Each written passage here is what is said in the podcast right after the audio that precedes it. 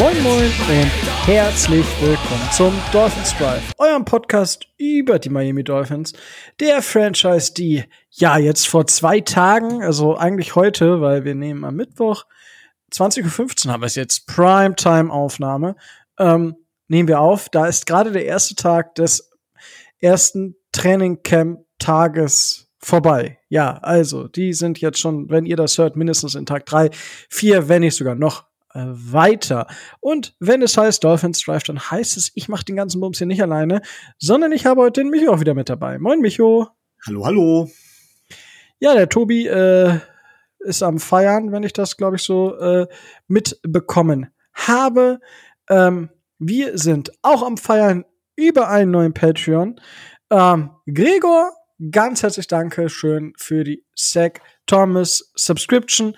Ähm, wir freuen uns sehr, dass du dabei bist. Herzlich willkommen im Team des Dolphins Drives. Äh, ganz, ganz großes Dankeschön an dich. Und wenn ihr da draußen auch alle so cool sein wollt wie Gregor, dann geht einfach auf Patreon. Ja, das äh, gibt's in den Show Notes. Ihr könnt aber auf patreon.com oder über Google, Patreon, Dolphins Drive googeln oder ähm, ihr gebt mir Rauchzeichen und ich schicke euch den Link. Und da könnt ihr uns mit Geld unterstützen tatsächlich.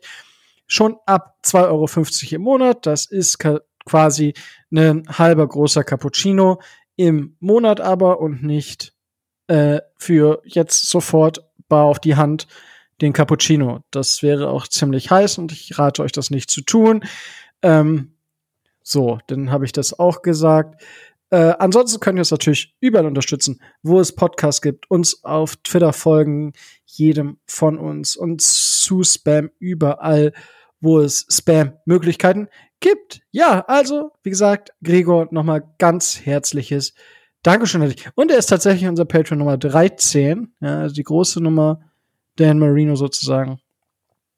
Gregor, Dankeschön dafür. Ähm, Tobi feiert gerade deswegen. Deswegen ist Tobi nicht dabei.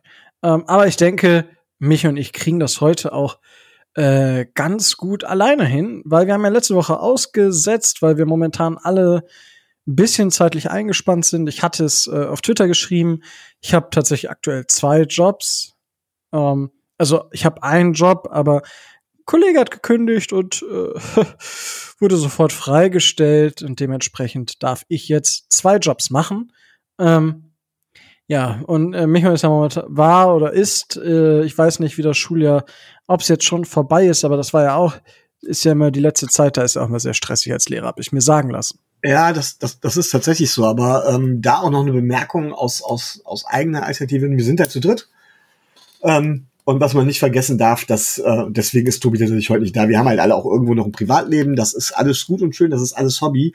Und wenn man dann aber manchmal sieht, also wirkliche News gibt es nichts, nicht und sich dann, da muss man dann halt manchmal sagen und Prioritäten setzen. Das finde ich eigentlich auch vollkommen legitim. Ähm, das heißt ja nicht, dass wir den Dolphins Drive deswegen aufgeben oder die Dolphins deswegen nicht verfolgen oder nicht. äh, ja, das, das stimmt. Aber ähm, ich sag mal, also wir sind ja jetzt auch eine, ich glaube, der wenigen Podcasts, die nicht wirklich irgendwie, also jetzt mal eine Woche tatsächlich, wo wir nicht nichts gemacht haben, aber ich glaube, sonst sind wir fast so mit einer der einzigen Podcasts, die knallhart durchgezogen haben. Äh, ich meine, gut, es gab ja auch genug, worüber man hätte reden können, irgendwie bei den Dolphins. Es wird nicht ruhig, könnte man sagen. Aber tatsächlich, ich habe das ja schon mal äh, in den Raum geworfen und ich frage auch alle, die hier zuhören, was würdet ihr dazu sagen? Schreibt ruhig in die Kommentare oder wie auch immer. Und zwar, äh, was würdet ihr davon halten, wenn wir zum Beispiel nächstes Jahr in der Offseason, wir denken ja langfristig, ne, es soll uns nächstes Jahr noch geben, nächstes Jahr in der Offseason zum Beispiel nur noch einen zweiwöchentlichen Rhythmus machen. Oder sogar sagen würden von wegen, hey, vier Wochen lang, obwohl vier Wochen lang aus gar nichts halten wir wahrscheinlich aus. Ich bin, ich sag, wie wäre es denn zweiwöchentlich? Würdet ihr, äh, würdet ihr sagen, das ist für euch okay oder würdet ihr sagen, nö, äh, wir äh, wollen euch definitiv wöchentlich, ansonsten halten wir euch nicht mehr die Treue und Zwei wandern zu den Jets ab. Zwei, zweimal die Woche. äh, ja, ich meine, da kann man ja auch immer noch, wenn man dann Bock hat, ähm, Sachen wie äh, Sachen dazwischen schmeißen. Übrigens, ähm, das könntet ihr tatsächlich, ich glaube, ich mache da auf Patreon noch mal einen Post auf, ähm, was euch sonst für Themen neben neben den Dolphins interessieren würden. Nicht, dass wir die direkt hier im Podcast machen, aber als zusätzliches Angebot. Ähm, neben dem, was wir sowieso schon gemacht haben. Das wäre durchaus interessant zu wissen. Danke für die Idee, Micho. Ja, also es ist hier, äh, kommen die Ideen, äh, wie sie einfach kommen. Äh, ja, das dazu. Also jetzt habe ich heute aber schon wieder 10.000 Mal äh gesagt. Das ist ein bisschen doof. Entschuldigt das. Da schneidest du nachher einfach raus. Das geht ja schnell. Ja, genau. Jedes äh. Dann mache ich jetzt einmal so ein äh für alle und dann kann ich das nämlich covern und dann schneide ich das überall raus aus der ganzen Aufnahme. Und dann versteht man bei mir nur noch die Hälfte. mm. Wenn ich jetzt aber mal gehe, es steht natürlich ein großer Elefant im Raum, über den wir uns später kümmern werden. Ich glaube, wir haben ganz viele Transaktionen der Dolphins, die wir jetzt erstmal diskutieren müssen. Oder zumindest nennen müssen.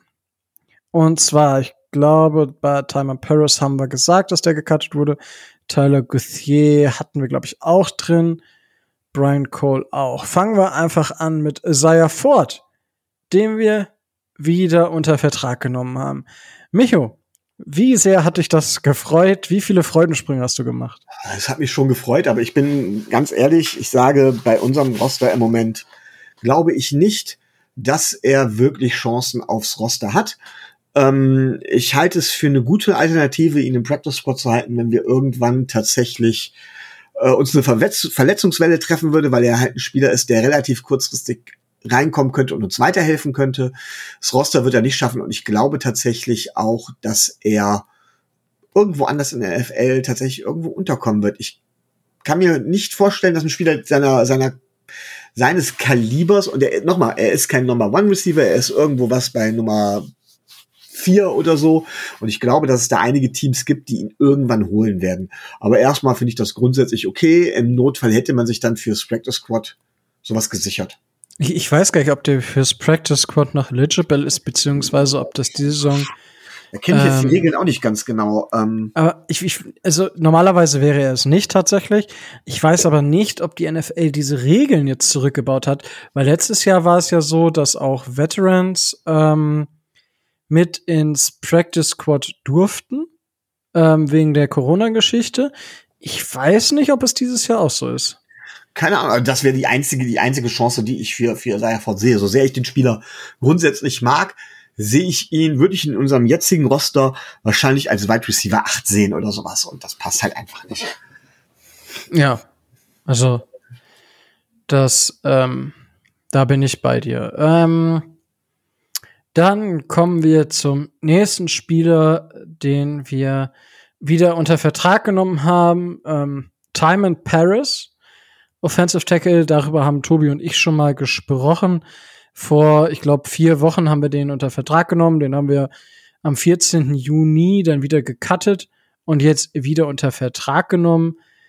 Ähm, ja, also ich weiß nicht, Micho, willst du zu Time in Paris noch irgendwas sagen oder sagen wir, okay, Camp der Buddy. ist wahrscheinlich. Hm?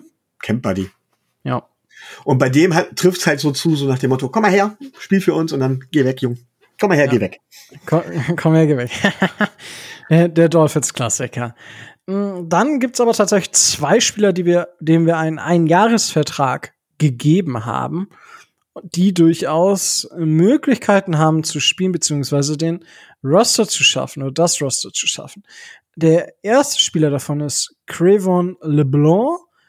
Und zwar hat Crevon LeBlanc letzte Saison noch bei den Eagles gespielt, genauso wie 2019.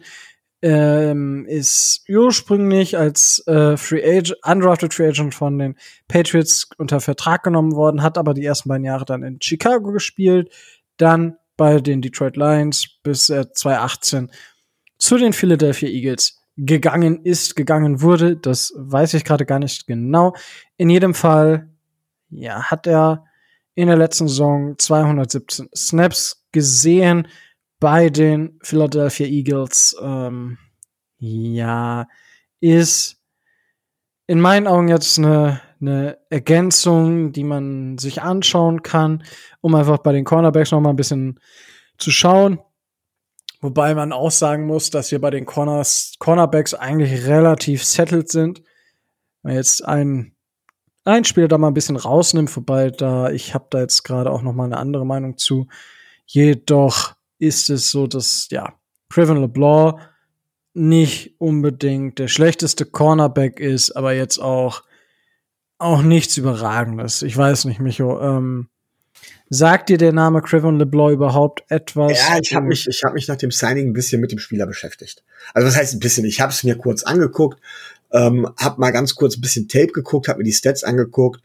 Ähm, das ist ein Veteran für die Tiefe, der wird sich mit Spielern wie Noah Noah und äh, mit äh, und Nick Needham wird er sich im Prinzip betteln müssen. Ähm, also eigentlich, da muss man halt gucken, ob es wirklich Sinn macht. Vielleicht will man ihn noch als Safety oder sowas noch mal ausprobieren. Keine Ahnung. Ähm, aber auch ein Mann, wenn für die Hinterreihe und einfach nur für ein bisschen Tiefe. Deswegen auch nur ein Einjahresvertrag. Und äh, ja, viel verspreche ich mir von ihm, wenn ich ehrlich bin, nicht. Na gut, aber ich glaube auch nicht, dass der sich mit Noah Benogany battelt. Ja, du bist, du magst ihn ja auch. Du bist ja, du, du glaubst ja an Noah, an Noah. Richtig? Ja, natürlich. Also, aber gut, das ist, äh, kommen wir vielleicht nachher noch drauf. Ähm, aber ja, das ist äh, Crivon LeBlanc hat tatsächlich im College für die Florida Atlantic Owls gespielt. Also kein Power 5 Team. So, und dann kommen wir zu der Draft-Geschichte aus dem Jahr 2018. Ähm, die Seattle Seahawks haben in der fünften Runde an Nummer 141 den damaligen UCF Knight Shaquem Griffin gedraftet. Ja, ich denke, jeder, jeder kennt die Geschichte. Das ist der, der, der beiden Griffin-Brüder, der, dem eine Hand fehlt. Ja, der, ja, das war die Geschichte, dass er es tatsächlich geschafft hat in die NFL. So, jetzt kann man natürlich, also sein Tape ist gut, man kann da nichts gegen sagen, aber jetzt kann man natürlich sagen, Wahrscheinlich ist auch ein bisschen Story mit dabei gewesen. Sein Bruder hat schon bei den Seahawks gespielt, die haben dann zusammen gespielt und äh, ja, war ein Fünftrunden-Pick, es war relativ hoch noch. Aber ich denke, er war auf bei nicht bei jedem Team auf dem Board am Ende. Nichtsdestotrotz hat er äh, schöne, schön, also schöne Anzahl an Snaps gesehen inzwischen, hat ein paar geniale Plays gemacht, so dass er zumindest in der NFL geblieben ist. Und zwar jetzt bei den Dolphins. Ähm, hat jetzt letzte Saison einfach mal um die Zahlen rauszuholen. 113 Snaps gesehen in der Defense. Ähm, spielt auch Special Teams. Also ist halt auch so ein, ähm, ein Spieler, den man äh, flexibel einsetzen kann. Insgesamt hat er tatsächlich über 500 ähm, Special Team Snaps gesehen in seiner Karriere und das zeigt schon mal, wo die Reise hingehen kann. Und zudem spielt er Edge, Defender, Linebacker. Micho, deine Einschätzung zu Shaquem Griffin? Äh, ja, man muss da ganz vorsichtig sein. Ähm, du hast es gerade eben schon mit der Story erwähnt ähm, und dann fange ich direkt mal mit dem an, was ich tatsächlich kritisch bin oder was ich tatsächlich kritisch sehe. Ganz abgesehen von seinem sonstigen Talent weiß ich nicht, ob so eine Behinderung, ob das auf dem hohen Level oder ob das auf dem hohen Level irgendwann tatsächlich nicht doch hinderlich ist. Das behaupten ja alle, es geht nicht oder sowas, aber ich kann mir schon, also meiner Meinung nach sind es einfach Schwierigkeiten, ähm, die auf jeden Fall ihn meiner Meinung nach limitieren und wo es wirklich schwierig wird. Ähm, er spielt Linebacker, er hat eine, eine Geschwindigkeit, er kann relativ gut tackeln, ist da relativ sicher, auch wenn er tackelt, hat sich aber bei den Seahawks, wenn man mal ganz ehrlich ist, nicht hundertprozentig wirklich durchsetzen können. Er hat zwar immer wieder gespielt, war dort aber nur ja, Ergänzungsspieler, Spieler für die Rotationsspieler, Spieler für die Tiefe, ähm, hat größtenteils da dementsprechend auch, ich meine, ähm, Will gespielt, wenn mich nicht alles täuscht, also Weakside Linebacker ähm, wäre 227 Pfund. Ich habe das jetzt nicht genau im Kopf, aber meiner Meinung nach wäre auch für einen für einen Sam oder für einen Mike, äh, bei Mike glaube ich sowieso nicht, wäre er ein bisschen, ähm, wie soll ich das beschreiben, ein bisschen unterdimensioniert, genau. Ähm, anders heißt, ein interessanter Spieler für die Tiefe. Das glaube ich schon. Ich glaube, dass er uns dort dementsprechend tatsächlich auch weiterhelfen kann. Äh, man wird ihn das eine Jahr zumindest mal testen und ich bin ganz froh, dass man ihm keinen längeren Vertrag gegeben hat. Ich glaube, er wird sich zu so einer Art Journeyman entwickeln, der genau halt immer zu diesen Teams mal eben geht, die mal eben Tiefe im, erfahrenere Tiefe im Linebacker-Roster brauchen. Das wird er noch ein paar Jahre machen. Ich glaube, dass er nicht über die Saison hinaus bleiben wird.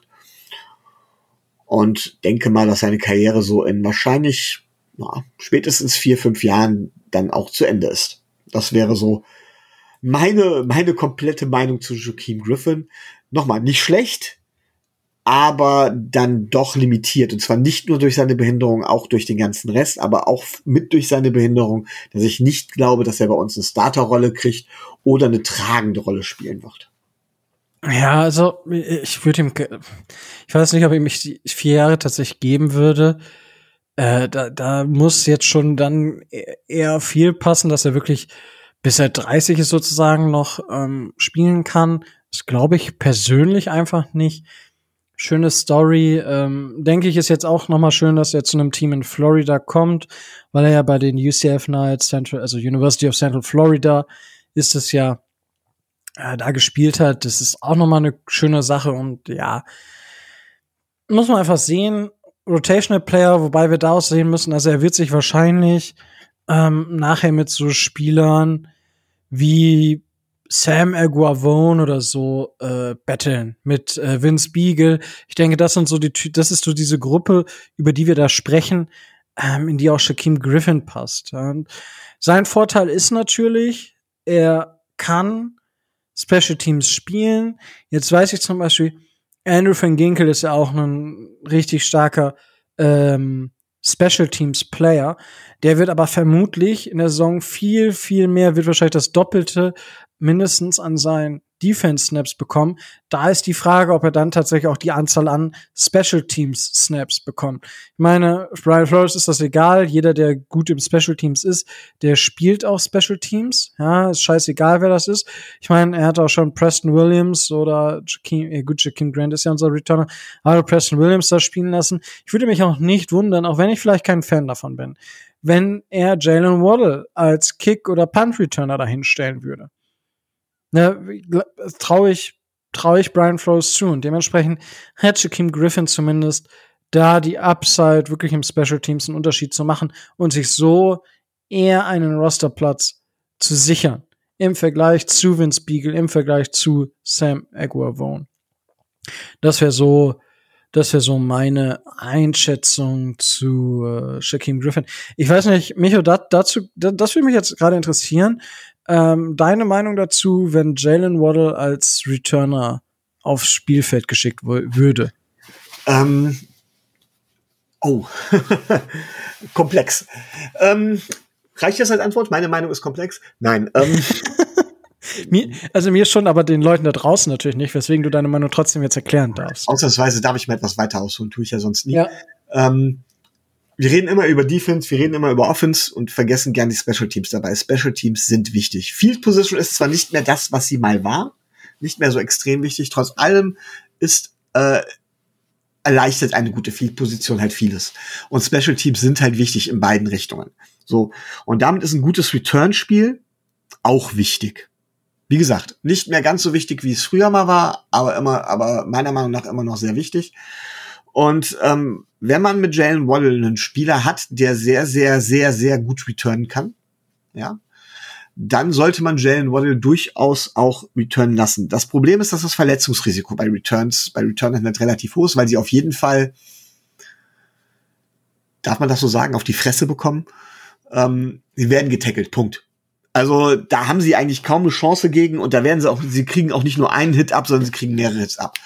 Und ähm, also eine Devonta Smith würde ich zum Beispiel niemals Returner sehen, da ist das Verletzungsrisiko viel zu hoch. Und Jalen Waddle kann das schaffen und kann da auch einiges machen. Also das würde ich grundsätzlich, würde ich sagen, wenn man da den absoluten Mehrwert sieht, sollte man das auch tun.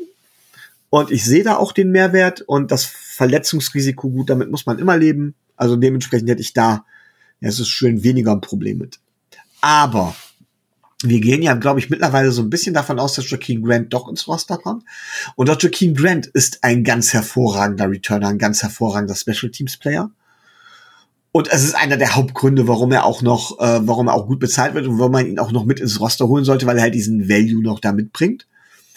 Und wenn ich dann Jalen Waddle und Jakeem Grant gegenüberstelle und sage, selbst wenn Jalen Waddle minimal besser sein sollte als Jakeem Grant, würde ich aufgrund dann der Rolle, die, äh, die Jalen Waddle sonst bei uns in der Offense spielen soll, würde ich dann zum Beispiel Jakeem Grant als Returner bevorzugen.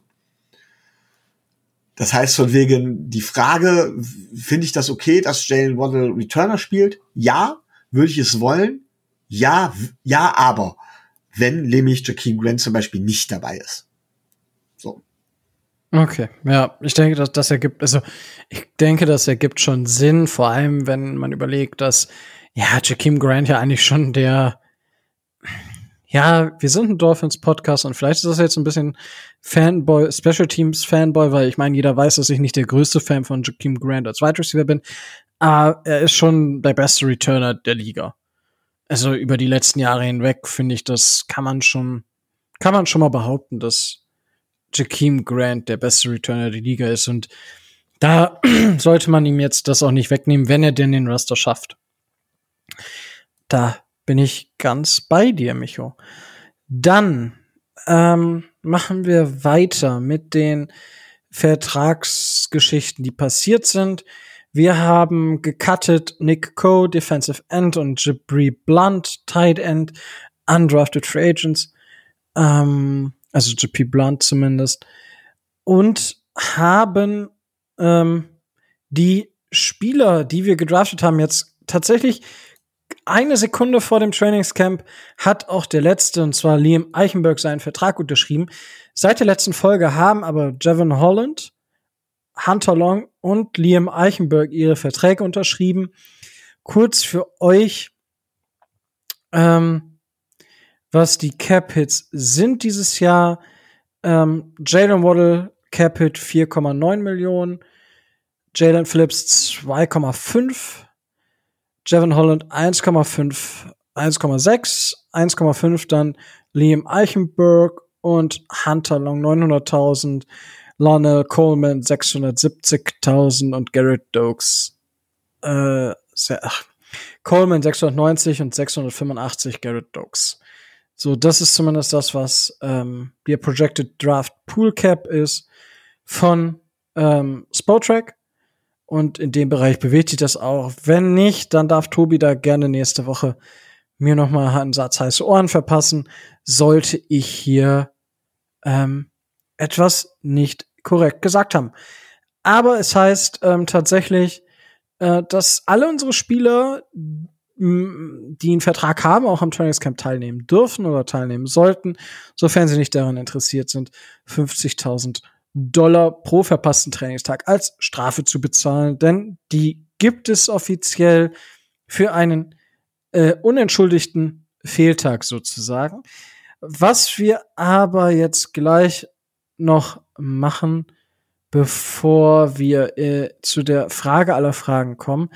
Ähm, Rookie-Contracts, die nicht unterschrieben werden, ähm, ist tatsächlich ein Thema dieses Jahr. Und zwar hat Zach Wilson bei den Jets seinen Rookie-Vertrag noch nicht unterschrieben. Da wird noch gefeilscht. Es geht wahrscheinlich wieder über Offset Language. Offset Language, wenn ich das richtig habe, bedeutet nichts anderes. Dass ähm, grundsätzlich ist es so, dass die Rookies von Pick ähm, 15 bis 20 oder so, also ich sag mal die Top 20 Picks, die vier Jahre eigentlich immer garantiert bekommen an Gehalt. Das ist garantiertes Gehalt. So, jetzt gibt es aber die, natürlich die Möglichkeit, das haben wir jetzt bei den Titans ja zum Beispiel gesehen, oder auch Minka Fitzpatrick, der von uns getradet wurde. Ähm, wenn ein Spieler getradet wird oder gecuttet wird, ähm, dann kann das Team was den Spieler abgibt mit Offset Language, äh, Geld sparen. Das heißt zum Beispiel, wenn der Spieler vier Millionen kostet, dann und die, der andere Verein oder die andere Franchise nimmt den Spieler für eine Million unter Vertrag, hat man nur drei Millionen Deadcap und nicht vier Millionen. Und das ist eben das, worüber da gerade wohl noch gefeilscht wird. Vielleicht geht es auch um Parkplätze, vielleicht geht es auch um die Anzahl an, ich weiß es nicht, an Fußmassagen, die Zach Wilson in der Saison kriegen soll auf Kosten des Vereins. All das kann Teil des Vertrages sein. Nichtsdestotrotz ist äh, Zach Wilson also stand jetzt 20.40 Uhr noch kein offizieller Spieler der New York Jets. Das heißt, er nimmt auch nicht am Trainingscamp teil, weil sollte er jetzt nicht, sollte jetzt teilnehmen am Trainingscamp, ist es auf seine Gefahr, dass er sich verletzt und dann vielleicht keinen Vertrag bekommt oder halt, ähm, ja, man das von Jets Seite vielleicht noch mal ein bisschen anders sieht. Wenn er sich jetzt das Kreuzband reißt oder die Achillesferse wie Cam Akers. Ähm, Micho, also sagen wir mal jetzt nur noch zwei, drei, sagen wir mal, es geht jetzt noch eine Woche. Oder zwei. Ich wette, jetzt, wo ich das gesagt habe, entweder kommt heute am Mittwoch oder am Donnerstag schon die Nachricht, dass er den Vertrag unterschrieben hat. Sollte er aber jetzt eine Woche oder zwei nicht unterschreiben und im Trainingscamp fehlen, was glaubst du, wird das für Auswirkungen auf die, auf die New York Jets haben? Und sollen die New York Jets deswegen ähm, einen schlechten Saisonstart haben, fällt das vielleicht sogar negativ auf Joe Douglas, den neuen oder mehr oder weniger neuen GM der Jets zurück. Okay, das sind ja direkt drei, drei Dinge auf einmal.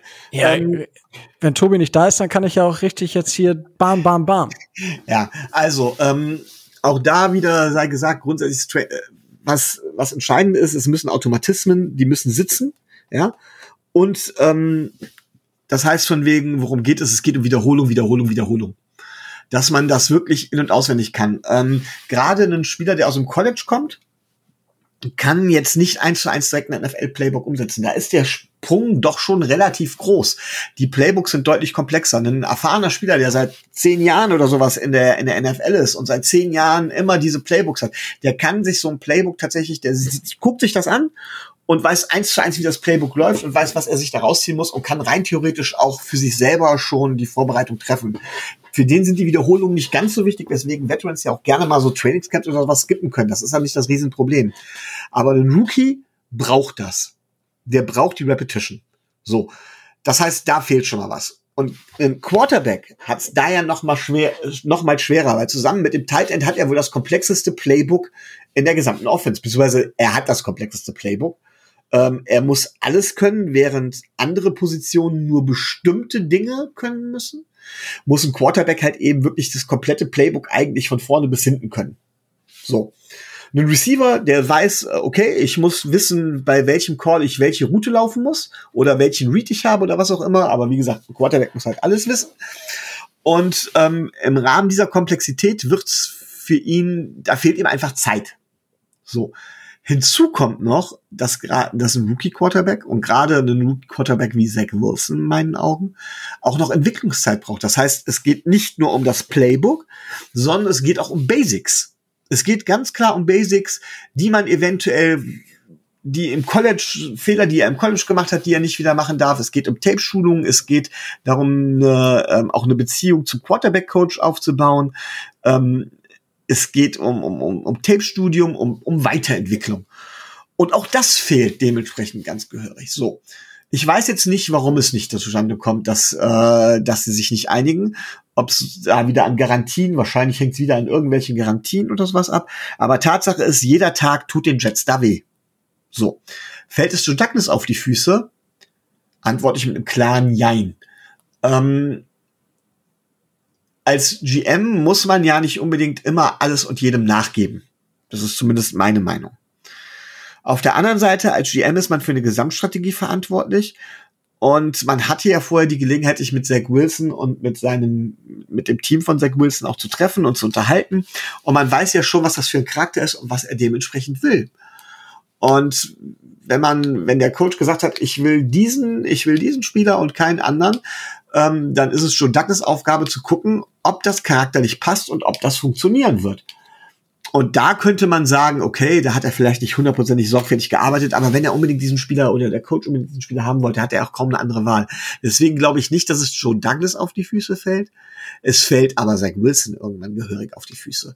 Denn äh, von ihm wird als Starter der ja nun mal definitiv bei den Jets sein wird, sobald er unterschrieben hat, ähm, steht er direkt absolut im Fokus. Er hat keine Zeit zu lernen und das kann ganz, ganz schnell in die Hose gehen, weil diese erste Zeit, die ist wichtig, die ist verdammt wichtig. Beim Quarterback wichtiger als zum Beispiel bei einem, wer war es damals, Joey Bosa, glaube ich, der so, der auch so Ewigkeiten, wo sich das so Ewigkeiten hingezogen hat. Das ist auf jeden Fall verdammt wichtig und ähm, ja, das tut den Jets weh. Und Zach Wilson. Ja, ja, es war tatsächlich einer, ich weiß gar nicht, ob es Nick oder Joey war, einer der beiden Bosa Brüder auf jeden Fall, aber es ist halt Defensive End. Und Edge Defender lässt sich ja in der NFL relativ, also relativ jetzt in Anführungsstrichen, einfach zur NFL übertragen. Also, das sieht man ja bei den Bosas, Miles Garrett, Chase Young, also diese, diese Top-Gruppe an Edge Rushern, die sehr, sehr früh im Draft gegangen sind, die ja eigentlich alle dann auch jetzt unter den Top 10 der Edge Defender sind. Also Miles Garrett ist Top 10, beiden Bosers sind Top 10, Chase Young ist Top 10. Ich weiß nicht, haben wir, ich, mir fällt gerade nicht davor, ja gut, Dolphins haben da wieder ins Klo gegriffen, müssen wir echt drüber reden. Aber ansonsten, das waren, glaube ich, die letzten vier, die relativ hochgegangen sind als Edge Defender, oder? Oh, Ich weiß Gott, weiß ich jetzt gar nicht. Ja, aber ist, ich glaube, es reicht auch als Beispiele, dass sich das relativ mehr oder weniger gut ähm, ja, äh, in die NFL übertragen lässt. Das dazu, ähm, meine Meinung ist, also ich, wenn es wirklich zu krass wird, dann fällt Joe Douglas, der zwar einen guten Job und ah, nicht zu viel bezahlen und der, der, der macht ja keinen schlechten Job, aber das kann ihm wirklich auf die Füße fallen und kann noch mal so ein bisschen backfallen, je nachdem, wie die Jets starten, weil und das ist ja auch das. Du hast einen Rookie Quarterback, du hast einen Rookie Head Coach und das ist, finde ich, zum Beispiel bei den Dolphins angenehm gewesen, dass Brian Flores diese erste Saison hatte, wo niemand etwas erwartet hat. Niemand. Ich meine, letzte Saison haben auch nicht viele was Großartiges erwartet. Aber es hat ja in dem ersten Jahr mit Ryan Fitzpatrick niemand etwas erwartet von diesem Team, außer maximal einem Sieg. Und das, er konnte gar nichts verkehrt machen, hat vieles richtig gemacht. Und letzte Saison hat man auch nicht so viel erwartet, wie erreicht wurde. Aber wenn du jetzt direkt mit einem Rookie-Quarterback startest, natürlich hast du den Offensive Coordinator und das ist ja alles toll. Das muss aber dann auch funktionieren. Und wenn du jetzt schon eine schlechte Saison hast, dann ist das ganze Konstrukt bei den Jets meiner Meinung nach, und ja, ich bin Dolphins-Fan, aber dann ist das ganze Konstrukt der Jets nicht so sattelfest, wie man es vielleicht nach einem Jahr hätte haben wollen. Das ist für mich halt so ein bisschen, ähm, ja, tragic. Ich glaube, ich glaube, dass die Jets das hinbekommen können. Es ist aber, ja, ein Ritt auf der Rasierklinge, wie man so schön sagt. Aber jetzt genug von den Jets. Ich wollte jetzt gerade nur noch mal darauf hinaus, dass die Geschichten da nicht so einfach sind, gerade bei den Rookies, die unter Vertrag zu bekommen. Und jetzt gerade vor dem Camp will man sie alle unter Vertrag bekommen. Und das haben die Dolphins geschafft. Gut Job, Chris Greer. Ähm, die Transactions habe ich hier drin. Dazu haben wir einige Spieler, die auf der sogenannten Player Unable to Perform Liste sind. Ich weiß, da sind einige Spieler tatsächlich drauf, wo es so bisschen irtsch ist. Ähm, wir haben nämlich Tyler Martz, Guard. Ähm, da habe ich jetzt gerade nichts offen. Den haben wir auf jeden Fall gesigned gestern. Ähm, oder heute kam die Bestätigung vor vier Stunden. O, äh, O-Liner DJ Fluker ähm, ist noch nicht fit. Also der hat seinen Conditioning-Test nicht bestanden und deswegen ist er auf der PUP-List gelandet, wird aber, sobald das Conditioning passt, in das Mannschaftstrainings einsteigen. Devonta Parker und Preston Williams sind auf dieser PUP-List, genauso wie Linebacker Elandon Roberts und Lionel Coleman ist auf der Covid-19 und auf der Injury Reserved List. Aktuell, ähm, ja, also wie gesagt, Trainingscamp ist gestartet. DJ Fluker, Devonta Parker, Elan Roberts und Preston Williams waren nicht als aktive Teilnehmer dabei. Ähm, wie gesagt, bei Fluker liegt es an dem nicht fitten Zustand. Preston Williams hat immer noch Probleme mit seinem Fuß nach der Jubelverletzung von der letzten Saison. Und bei Devante Parker und bei Ellen Roberts weiß ich es gerade tatsächlich nicht. Ähm, Devante Parker soll auch irgendwo noch ein bisschen Wehwehchen haben von letzter Saison. Äh, Len Roberts war ja letzte Saison auch immer mal wieder verletzt. Dementsprechend ist das, wird es damit zusammenhängen, wird jetzt aber keinen großen Einfluss haben auf Devante Parker und Len Roberts und auf die Jeff Luca, die sind erfahren genug. Jetzt habe ich aber äh, schon ein paar Diskussionen mitbekommen zu Preston Williams. Und wir sind uns ja alle einig, die Dolphins haben damals einen undrafted Free Agent, weil da gab es ja, das war nie eine Frage der Qualität, es waren einfach Off-Field-Issues. Sie haben Preston Williams hinbekommen. So, jetzt ist aber zweimal nach der Hälfte des Jahres quasi ausgefallen. Er hat sich beim Jubeln verletzt letzte Saison. Absolut bitter, dafür die halbe Saison zu verpassen. Jetzt ist er auf der PUP-List. Ähm, wir haben in der Offseason schon zwei, dreimal darüber gesprochen, Micho, dass die Wide Receiver Gruppe ja verdammt stark ist inzwischen. Also wirklich, was wir da eigentlich haben, also letzte Saison ist ja ähm, wegen Verletzungen tatsächlich McCollins gestartet in dem einen Spiel. Und der steht dieses Jahr definitiv auf der Kante zum Roster. Genauso ist es, also eigentlich war Preston Williams ja immer relativ easy peasy safe. Ja, weil kostet wenig, spielt dafür nicht schlecht. Aber jetzt ist er, ist er zum Trainingscamp-Start angeschlagen. Wie siehst du die Position oder die Person Preston Williams und wo glaubst du geht der Weg hin, Micho? Ja, ähm, also wie gesagt, es ist nie eine Frage von Qualität. Er ist jetzt wieder mal angeschlagen. Er ist sowieso, wenn wir mal ganz ehrlich sind, maximal Wide Receiver Nummer 4 bei uns. Er wird eher nach hinten rutschen in der Hackordnung. Ähm, wenn es jetzt nicht schwerwiegendes ist, kann er das problemlos aufholen. Ich glaube, diese Saison kriegt er noch. Aber wenn er dort weiterhin durch Verletzungen auffällt, wir haben schon öfters gesagt, Best Ability ist Availability, äh, dann müssen sich die Wege leider irgendwann trennen. Weil ein Rosterplatz für jemanden dann weiter aufzubewahren, der vielleicht maximal 30, 40 Prozent der Zeit spielt oder sowas, ist, ähm, ja, wäre, wäre eine schlechte Kaderplanung. Ähm, Beispiel auf der anderen Seite ist halt eben Levante Parker, der es dann auch geschafft hat, wenn er denn mal gesund bleibt, zeigt, dass er da dann doch irgendwo eine solide Nummer äh, oder solide Nummer eins, Nummer zwei, Nummer drei, wie auch immer das Roster beschaffen ist, sein kann. Also solide Leistung abliefern kann. Und das hoffe ich, dass Preston Williams das auch irgendwann ja abrufen kann. Aber dazu muss er halt gesund bleiben. Ähm, ich bin nicht tief genug drin, um zu sehen, ob es tatsächlich ein strukturelles Problem bei ihm ist oder ob es tatsächlich ein Verhaltensproblem bei ihm ist, also ob er Glasknochen quasi oder einen Glaskörper hat oder ob er sich tatsächlich einfach nur falsch verhält oder es tatsächlich auch unglücklich war. Auch das kann ja passieren. Ähm, werden wir dementsprechend sehen. Also als Beispiel zum Beispiel, ich nehme jetzt gerne mal Albert Wilson, der ja diese Hüftverletzung hatte, die schwere oder Ryan Tannehill, damals mit dem Knie, und vorher nie irgendwie durch Verletzungen aufgefallen sind, dann kann sowas halt passieren. Ja. Ähm, und dann können auch zwei oder drei Verletzungen halt hintereinander passieren. Ne? Das ist dann tatsächlich Pech.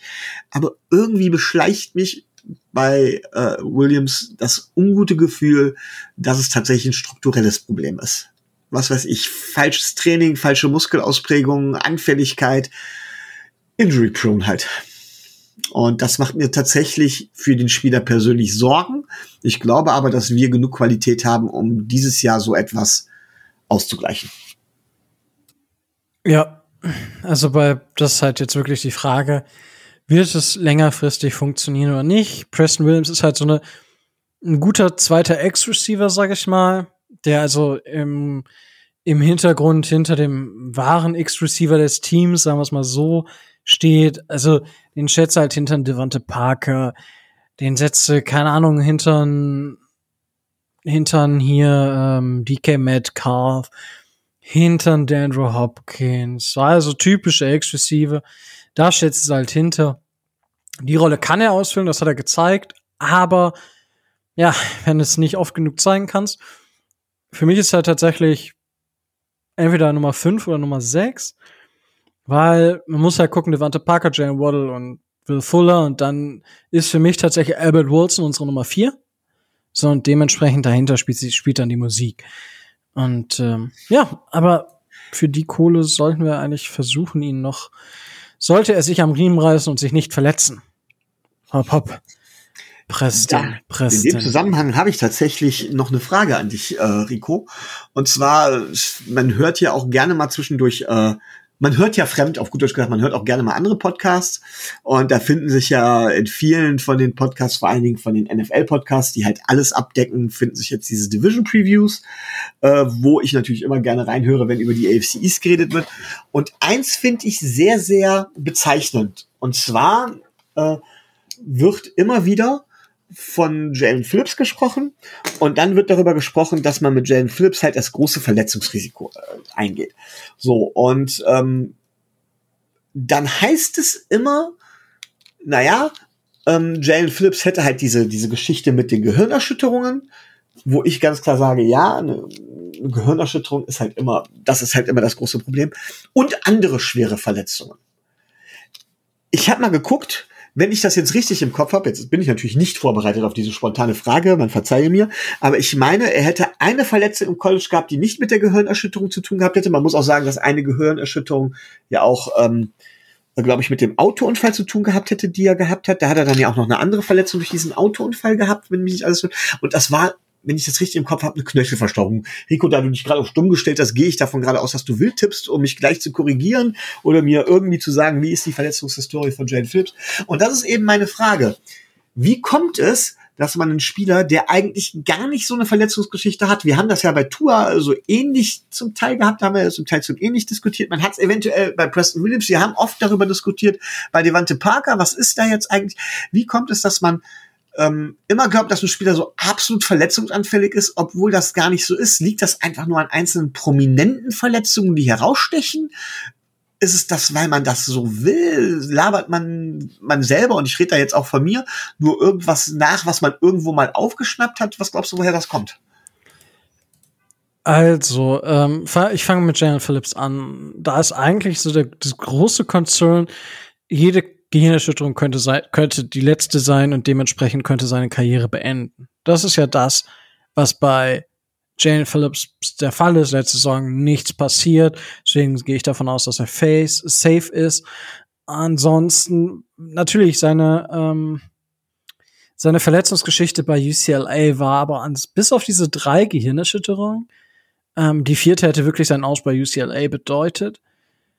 Ähm, war, hatte ähm, äh, Verstauchungen auf beiden, an beiden Knöcheln, aber ich denke, das wirst du auch bestätigen. Also ich meine, ich hatte auch in den paar Monaten, wo ich Football gespielt habe, auch mal ganz gerne irgendwie so ein bisschen Wehwehchen hier, ein bisschen Wehwehchen da und Verstauchung, da, da spielt jeder NFL-Spieler drüber. Da wird geguckt, dass man das äh, vernünftig tapet, dass man da ähm, präventiv Maßnahmen ergreift, aber das ist nichts. Und er hat halt diesen Autounfall.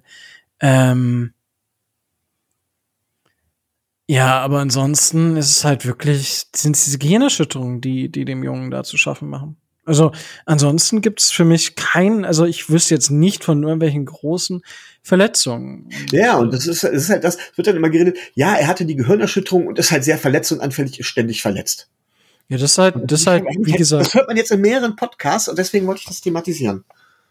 ja, vielleicht ist das irgendwo ein äh, Bias, äh, der äh, irgendwo ja stecken geblieben ist. Also ich habe tatsächlich nur die äh, Gehirnerschütterung im, auch Pre-Draft. Also ich habe mich ja durchaus mit den Spielern beschäftigt, ähm, weil ich meine, wir hatten ja so ein Draftheft. Ich, Jalen Phillips habe ich mich gar nicht, weiß ich gar nicht. Hatte ich Jalen Phillips? Nee, ich glaube, der Heiko hatte Jalen Phillips.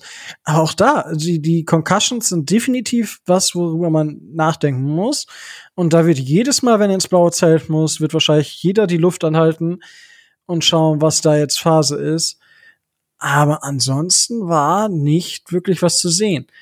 Und diese, ja, die allgemeine Geschichte zu Injury Prones und so, das ist, das kommt unheimlich auf die medizinische Abteilung und auf das Glück an des Spielers.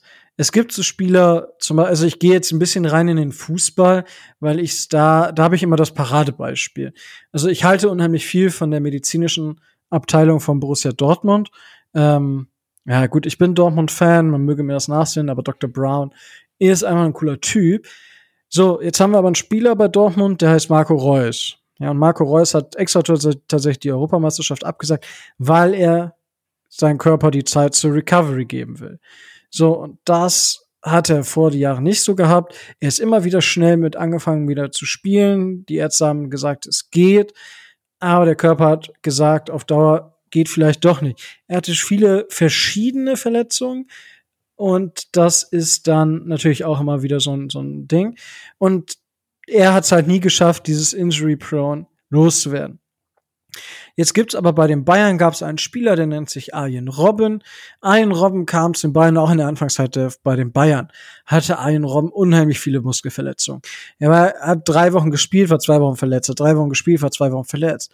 Aber der hat auf einmal vier oder fünf Jahre am, am Stück durchgespielt, weil die irgendwelche Sachen, irgendwelche Kniffe und Dr. Müller Wohlfahrt ist einfach der Sportmediziner. Also der da gehen ja auch selbst NFL-Spieler waren ja, ich glaube, OBJ war auch unter anderem schon mal bei Dr. Müller Wohlfahrt.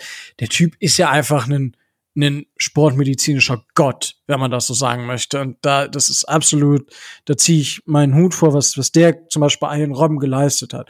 Äh, und das ist einfach, das kommt, kommt da zusammen. Und jetzt den, den Schwung zurück zur NFL.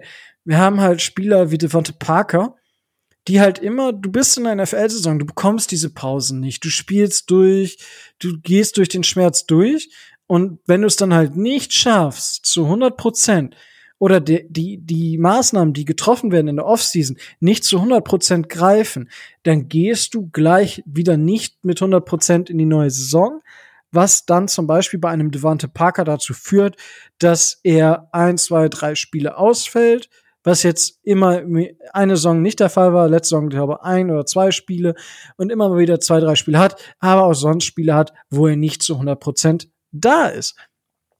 Und das ist dann, dann fällt ein Spieler, also es gibt wahrscheinlich Jimmy Garoppolo oder so, der viel, weniger Spiele gemacht hat oder prozentual viel weniger Spiele gemacht hat an den Spielen, die er hätte machen können, als ein Devante Parker. Aber ein Devante Parker würde wahrscheinlich eher Leute als Injury Prone sehen. Und ich glaube, dass Injury Prone ein Narrativ ist. Ich bin für mich persönlich auch ähm, tatsächlich immer, gehe ich immer mehr dahin, auch wenn es mir nicht ganz gelingt, noch von diesem Injury Prone bei manchen Spielern loszukommen, aber wirklich zu sagen, okay, ähm, Spieler, der Spieler war häufiger verletzt und das ist ein Concern, dass er weiter verletzt, dass er schneller verletzt sein kann, aus verschiedenen Gründen. Aber dieses würde ich ihm nicht direkt umhängen. Also, das ist halt, man kann halt injury prone sagen, aber wenn der Spieler einen Bänderriss hatte, zweimal vielleicht einen Muskelfaserriss und einen Knochenbruch, dann ist das für mich jetzt kein strukturelles Problem, dann ist es Pech. Weil das sind so viele verschiedene Arten von Verletzungen und das spielt ja auch eine Rolle, dass ähm, diese Art von Verletzung einfach, ja, Pech in, in falschen Moment am falschen Ort. So würde ich das beschreiben. Ich weiß nicht, wie, wie schätzt du es da ein? Ich finde eine Sache, die mir da einfiel, die finde ich ganz witzig. Ähm, vielleicht sei dazu auch gesagt, wir haben auch eine Frage zum Thema mit, mit Medizin und Verletzungen und so weiter bekommen. Das bereiten wir auch noch vor, aber das soll jetzt nicht die Antwort darauf sein, damit derjenige, der die Frage gestellt hat, jetzt nicht denkt, okay, das ist die Antwort, die ich bekomme. Nee, da nee, also da, da, dem, dem Matze, äh, von, von dem kam die Frage, da werden wir definitiv noch mal Sachen aufbereiten, ähm, wie das genau bei den Dolphins aussieht. Vielleicht haben wir ein, ein zwei Beispiele jetzt auch. Ich meine, Cam Akers zum Beispiel könnte man dann auch als Beispiel nehmen, der sich ja leider die Achilles-Szene, Achillesferse gerissen hat ähm, und jetzt die Saison ausfällt. Das, die Fragen, die du bei Patreon gestellt hast, bereichen wir aber noch auf. Aber also auf jeden Fall, wenn ich, ja. wenn ich da eine Sache aus meiner persönlichen Sporthistorie oder aus meiner persönlichen, ja nicht direkt Erfahrung, ich habe damit wenig zu tun gehabt, aber ich kenne es halt. Und zwar gibt es das Thema halt eben Bänderrisse und Bänderdehnungen. Und grundsätzlich geht man ja davon aus, äh, äh, bei einem Bänderriss fällt man länger auf, bei einer Dehnung kann man relativ schnell wieder auf dem Platz stehen. Aber es ist halt ein Problem. Eine Bänderdehnung bekommt man als Zuschauer zum Beispiel gar nicht so mit weil die Spieler halt relativ schnell wieder am Platz stehen. Aber eine Bänderdehnung ist auf Dauer viel, viel gefährlicher, weil das Band halt, dieses Band, dieses Muskelband wird halt ausgeleiert. Ich meine, ich bin kein Mediziner. Wir haben hier einige Leute, die das besser erklären könnten. Die müssten da, die werden mich mit Sicherheit bald korrigieren. Aber wenn ich das richtig mitbekommen habe immer, ähm, ist es halt so, dass wenn man mehrere Bänderdehnungen gehabt hat, das Ganze zum Beispiel im Knöchel, da hatte ich das beim Handball immer sehr gerne oder habe es immer sehr gern gesehen, ähm, der Knöchel wird sehr schnell instabil irgendwann. Man neigt dann dazu, auch im Spiel eher umzuknicken, dementsprechend bestimmte Dinge einfach nicht tun zu können, gerade bei Bewegungen oder sowas, weil, weil dieses Band unstabil wird. Ein Riss hingegen, sauberer Kletterriss, man fällt zwar länger auf, aber das wird zum Beispiel genäht oder verheilt danach wieder so, dass der Knöchel ist danach so stabil wie vorher. Das heißt, wenn man mit Bänderrissen ausfällt, hat es weniger Einfluss auf die Leistungsfähigkeit und man ist nicht in Anführungszeichen injury prone, obwohl man mehr ausfällt, als zum Beispiel jemand, der ständig mit Bänderdehnungen zu tun hat. Das, was dann ja auch noch Auswirkungen auf die Leistung zu hat. Und deswegen glaube ich, ist das auch so schwer, so von, von Ausfallzeiten oder von Verletzungen tatsächlich auf irgendwas schließen zu können. Das ist jetzt nur ein Beispiel. Und wie gesagt, ich bin kein Mediziner und kann da nicht wirklich in die Tiefe zu gehen. Frag aber hier gerne unsere medizinischen Vorgebildeten, was die dazu sagen. Ähm, von daher finde ich das etwas schwierig. Und ich finde halt, ich finde es halt nur so bezeichnend, dass ganz schnell, sobald ein Spieler mehrfach Verletzungen gehabt hat, egal welcher Art die sind, er ganz schnell halt eben als Injury Prone abgestempelt wird.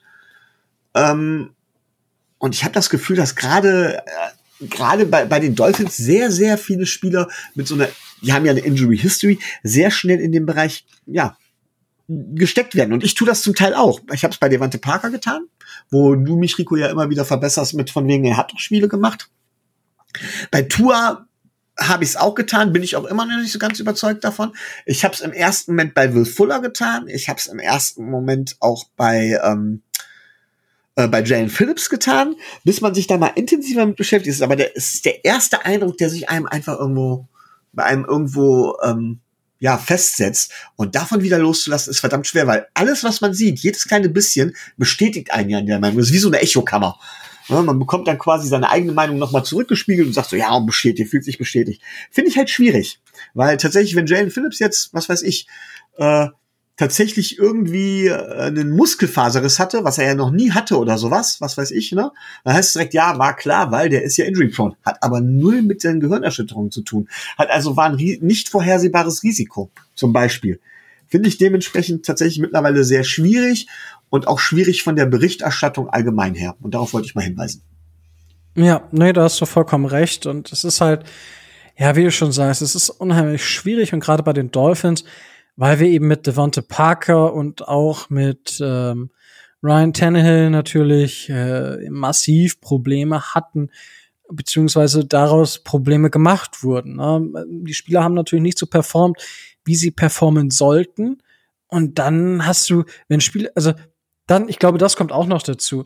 Wenn du Spieler hast, die nicht so performen, wie sie sollten und die kleine Wehwehchen haben, dann wird das gleich immer Injury, dann hast du gleich wieder so ein, so ein so eine unterschwellige Meinung dazu, so ja, der ist ja nie richtig fit und, und solche Geschichten und in, natürlich, man, man, ich sag mal, die Leute erinnern sich lieb eher an die drei Spiele, die ein Spieler wegen einem Muskelfaserriss oder drei, die, dem vier, vier Spiele, die er wegen irgendeiner Verletzung ausgefallen ist, daran erinnern sich die Leute eher als an die vier Spiele, die er mittelmäßig gespielt hat.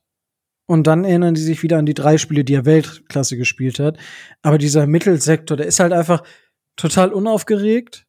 Und das ist da, ist wie in der NFL, wenn, wenn du ein Team genannt bekommst, was, ähm, ja, was Topspieler hat, aber ich sag mal, wenn ich jetzt sage, die, die Arizona Cardinals, ja, die, sagen wir mal, die Wide Receiver, dann können mir 100 von 100 Leuten, können wir wahrscheinlich der Andrew Hopkins sagen, aber danach wird es bei vielen wahrscheinlich ziemlich dünn. Ja, weil das ist dann entweder nicht, ähm, nicht auf dem Niveau oder halt einfach in dieser Mittelklasse, die nicht so wahrgenommen wird.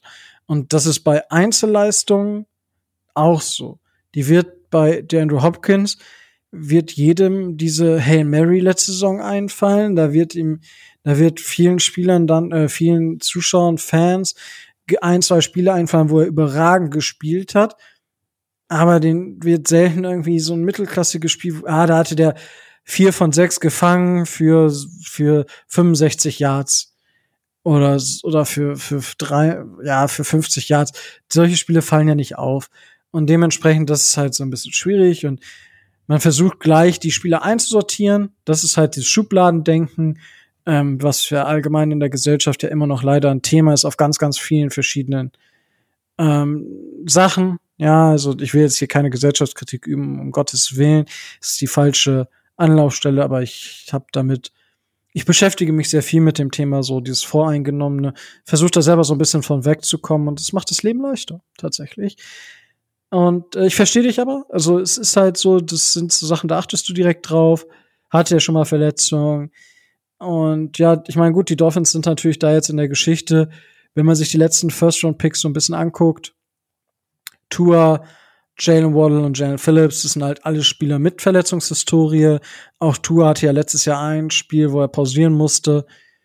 Gut, aber mein Gott, das kann verschiedenste Gründe haben.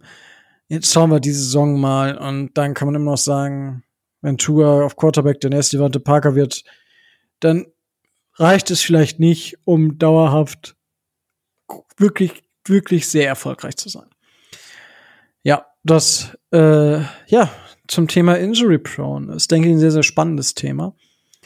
Ähm, ja, dann haben wir den Vertrag von ähm, Bandrick McKinney haben wir restrukturiert und der Kollege war ja auch hier im Podcast immer mal wieder Thema, weil der ja eigentlich ziemlich teuer für uns gewesen ist. Jetzt finde ich ihn tatsächlich hier gar nicht mehr auf der Liste.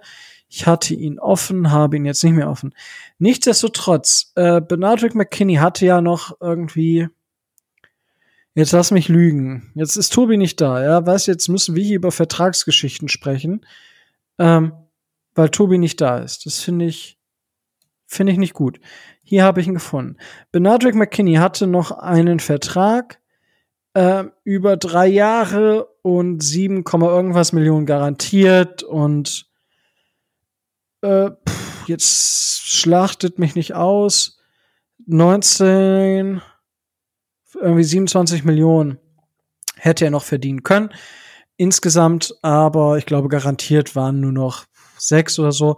Auf jeden Fall hat man den Vertrag jetzt restrukturiert. Ja, wer vielleicht weiß, letzte Saison war er verletzt. Dementsprechend haben die Dolphins ihn dahin gebracht in Gesprächen, dass er dieses Jahr ein Capit von drei Millionen Dollar hat und dazu noch ähm, Boni, ich glaube, die an Spielzeit immer in 200.000er Schritten habe ich gelesen. Ich frage, weiß jetzt aber nicht, ob wie viele Stufen es da gibt und wovon das abhängig ist. Das weiß ich tatsächlich nicht. Er wird auf jeden Fall nach der Saison ähm, Free Agent. Das ist jetzt der Stand der Dinge. Ich meine, Micho, wir haben ja schon auch letzt, also in der Offseason darüber gesprochen. McKinney hätte letztes Jahr, nächstes Jahr mit 30 als Mittellinebacker 9,5 und darauf mit 31 sogar dann 10,25 Millionen gekostet. Da waren wir uns ja schon einig, dass er das vermutlich nicht wert sein wird. Jetzt haben wir einen Spieler, der nochmal dieses Jahr tatsächlich 4 Millionen, äh, 4 Millionen an Cap Space frei macht für uns. Ja, wir sparen 4 Millionen im Cap Space, die wir jetzt wieder frei haben, aber danach Free Agent ist. Ähm, wie, was glaubst du, wie ist das abgelaufen? Glaubst du, dass es fair ist für beide Seiten? Wie bewertest du diese Restrukturierung des Vertrages? Ähm, es macht mir Angst, wenn ich ganz ehrlich bin. Ähm, ich versuche das jetzt mal von beiden Seiten zu sehen. Als, als, ähm, als Verein machst du das eigentlich nur aus, gibt es nur zwei Gründe, warum du das machen solltest. Zum einen, du heißt Tobi und willst Geld sparen. Oder aber du sagst, ähm, der Spieler ist das einfach nicht wert. Und als Spieler machst du das eigentlich nur, wenn du sagst, okay, ähm, ich merke, dass äh, mir die Pistole hier auf die Brust gesetzt wird. Ich bringe anscheinend die Leistung nicht. Ich kann mir da auch selber nicht vertrauen. Und wenn ich hier bei dem Verein nicht weitermachen kann, weil ich zum Beispiel äh, jetzt äh, aufhöre oder weil, weil ich gecuttet werde oder sowas, kriege ich keinen neuen Verein, was weiß ich, vielleicht weil ich, um an das Thema vielleicht anzuschließen, weil ich injury-prone bin oder weil ich halt auf irgendeinen Grund die Leistung nicht mehr abrufen kann und deswegen nehme ich lieber das als, als, als gar nicht so nach dem Motto. Ähm, das ist so, das sind so die ersten Dinge, die, die auf mich wirken. Es kann sein, dass ich das ein bisschen zu polemisch sehe, natürlich. Aber das ist so das Gefühl, das ich habe. Und dass ich jetzt wirklich so denke, so, uh, äh, McKinney, nicht die Verstärkung, die man sich wahrscheinlich erhofft hat. Und das macht mir tatsächlich ein bisschen Sorge, weil es doch für das Gesamtkonstrukt der Defense wichtig ist, dass man so einen Spieler tatsächlich eigentlich auch hat, weil McKinney als Linebacker, wir haben ja da eine komplette Folge zu gemacht, doch relativ wichtig sein sollte und halt eben auch unsere Run Defense ordentlich äh, äh, verstärken sollte, ein guter Runstopper sein sollte. Hört sich für mich bitter an und ist auf jeden Fall anscheinend nicht die dauerhafte Lösung, denn sonst hätte beide Seiten das nicht irgendwie gemacht. Ähm, ja, also ich denke, also ich gebe die Sichtweisen sind sicherlich zwei mögliche. Zum anderen kann man auch sagen, okay, McKinney hätte jetzt halt noch einen Vertrag gehabt, aber der Vertrag jetzt gibt ihm die Möglichkeit, definitiv ähm, selber aktiv zu werden und äh, ja, schon selber auch die Fühler, seinen Beraterfühler ausstrecken zu lassen während der Saison, zu schauen, was möglich ist und was eben nicht. So wäre er, äh, ja, wäre er bei den Dolphins gewesen, man hätte ihn cutten können. Man hätte, glaube ich, kein Deadcap geha gehabt. Und dementsprechend wäre er dann, hätte er sich dann erst auch vorbereitet. Also das ist auch schon so, man weiß, wie es in die Zukunft geht, man ist sicher. Und er kann natürlich dann, ist natürlich fraglich, ob er zwei Jahre 20 Millionen bekommt, aber er könnte einen neuen Vertrag abschließen mit neuen Garantien. Ja, so, das könnte ihm was bringen. Aus Franchise-Sicht ist das natürlich ein sehr, sehr positiver Aspekt. Man könnte ihn nächstes Jahr wieder unter Vertrag nehmen, wenn es denn passt, ähm, wenn man sich einigen kann. Das ist nach so einem Deal, finde ich, auch mal so ein bisschen schwierig. Ich weiß, also wie gesagt, da kommt es ganz, ganz viel auf die Kommunikation zwischen unserem GM und der Seite von Benadrick McKinney an. Und ja, schwierig, zu, schwierig da wirklich aus Franchise-Sicht viel zu sagen. Außer, das ist ja alles toll. Äh, ja, schauen wir jetzt einfach für einen Inside-Linebacker in der heutigen NFL. Sicherlich äh, wäre es ein zu teurer Vertrag gewesen. Das dazu. So. Ähm, jetzt ist die Frage, Micho, willst du mit den einzelnen Tweets, die ich so mal querlesen werde während äh, des Podcasts über den ersten Tag des Trainingcamps. Wir nehmen euch da so ein bisschen mit. Oder willst du über den großen Elefanten im Raum sprechen? Ich würde sagen, wir fangen mit den, äh, mit den, mit den Tweets an. Ähm, das geht ja relativ zügig. Also, also wolltest du nicht mit dem Schönen aufhören? Ja, ehrlich gesagt nicht. Okay, okay, okay. Aber also erstmal, es waren eigentlich alle da. Äh, auch Spieler, die eventuell nach einem Trade gefragt haben. Nur die Spieler, die wir vorhin genannt haben, die auf der PUP-List sind, nicht da. Insgesamt ähm, hatten ein paar Spieler wirklich schöne Aktionen. Jevin Holland hat gezeigt, dass er ein smoother Mover ist. Travis Winkel, ich ich werde hauptsächlich die Tweets von Travis Wingfield äh, vorlesen. Ich habe die Tweets von Omar Kelly ungefähr im Kopf dazu. Ähm, das reicht eigentlich, weil die beiden am einen und am anderen Ende vielleicht des Spektrums sind. Ähm, Noek Benogany hat tatsächlich überzeugt, ist überall gewesen, hat einige Pässe ähm, ja wohl ähm, unter Verschluss gehalten, also abgewehrt. Nach Omar Kelly waren tatsächlich die Gewinner des die drei besten Spieler heute beim Training waren Nummer eins Albert Wilson, 65 Yard Touchdown. Der Ball war die kompletten 65 Yards in der Luft. Das heißt, Tour hat einen 65 Yard Touchdown Ball geworfen und nicht ein 10 Yard und dann 55 Yards after Catch Touchdown. Ähm, allgemein sah Tour, das ist vielleicht jetzt mit Tour an, äh, nicht schlecht aus, hat natürlich auch Interceptions geworfen, aber mal, die hat er äh, oder haben viele damit erklärt, dass die Abstimmung noch nicht so passt. Tua hat da alle äh, alles auf sich genommen, hat gesagt, wenn die Abstimmung nicht passt, dann ist es mein Problem, weil dann ist es meine Schuld. Ich muss die Spieler dahin bekommen, dass sie wissen, was ich vorhabe und sie müssen genau das tun, was ich vorhabe. Das ist ja ist seine seine ist ja seine Offense. Finde ich ist ein guter Approach von Tour und äh, sein Arm sah besser aus als der von Jacoby Brissett und Micho, man hat ja gesagt, Tour hat keinen Arm und jetzt wirft er im Training. Es ist Training, es ist erster Tag, natürlich, er ist ausgeruht, keine Frage, aber er wirft in Coverage einen 65 Yard Touchdown. Äh, nach Travis Wingfield war der Pass sehr gut, quasi perfekt, ähm, wenn man das so hören möchte. Ähm, also Travis schreibt, äh, Tagovailoa uncorks one a solid 50 to 60 yards in the air touchdown to Albert Wilson. The whole practice field erupts.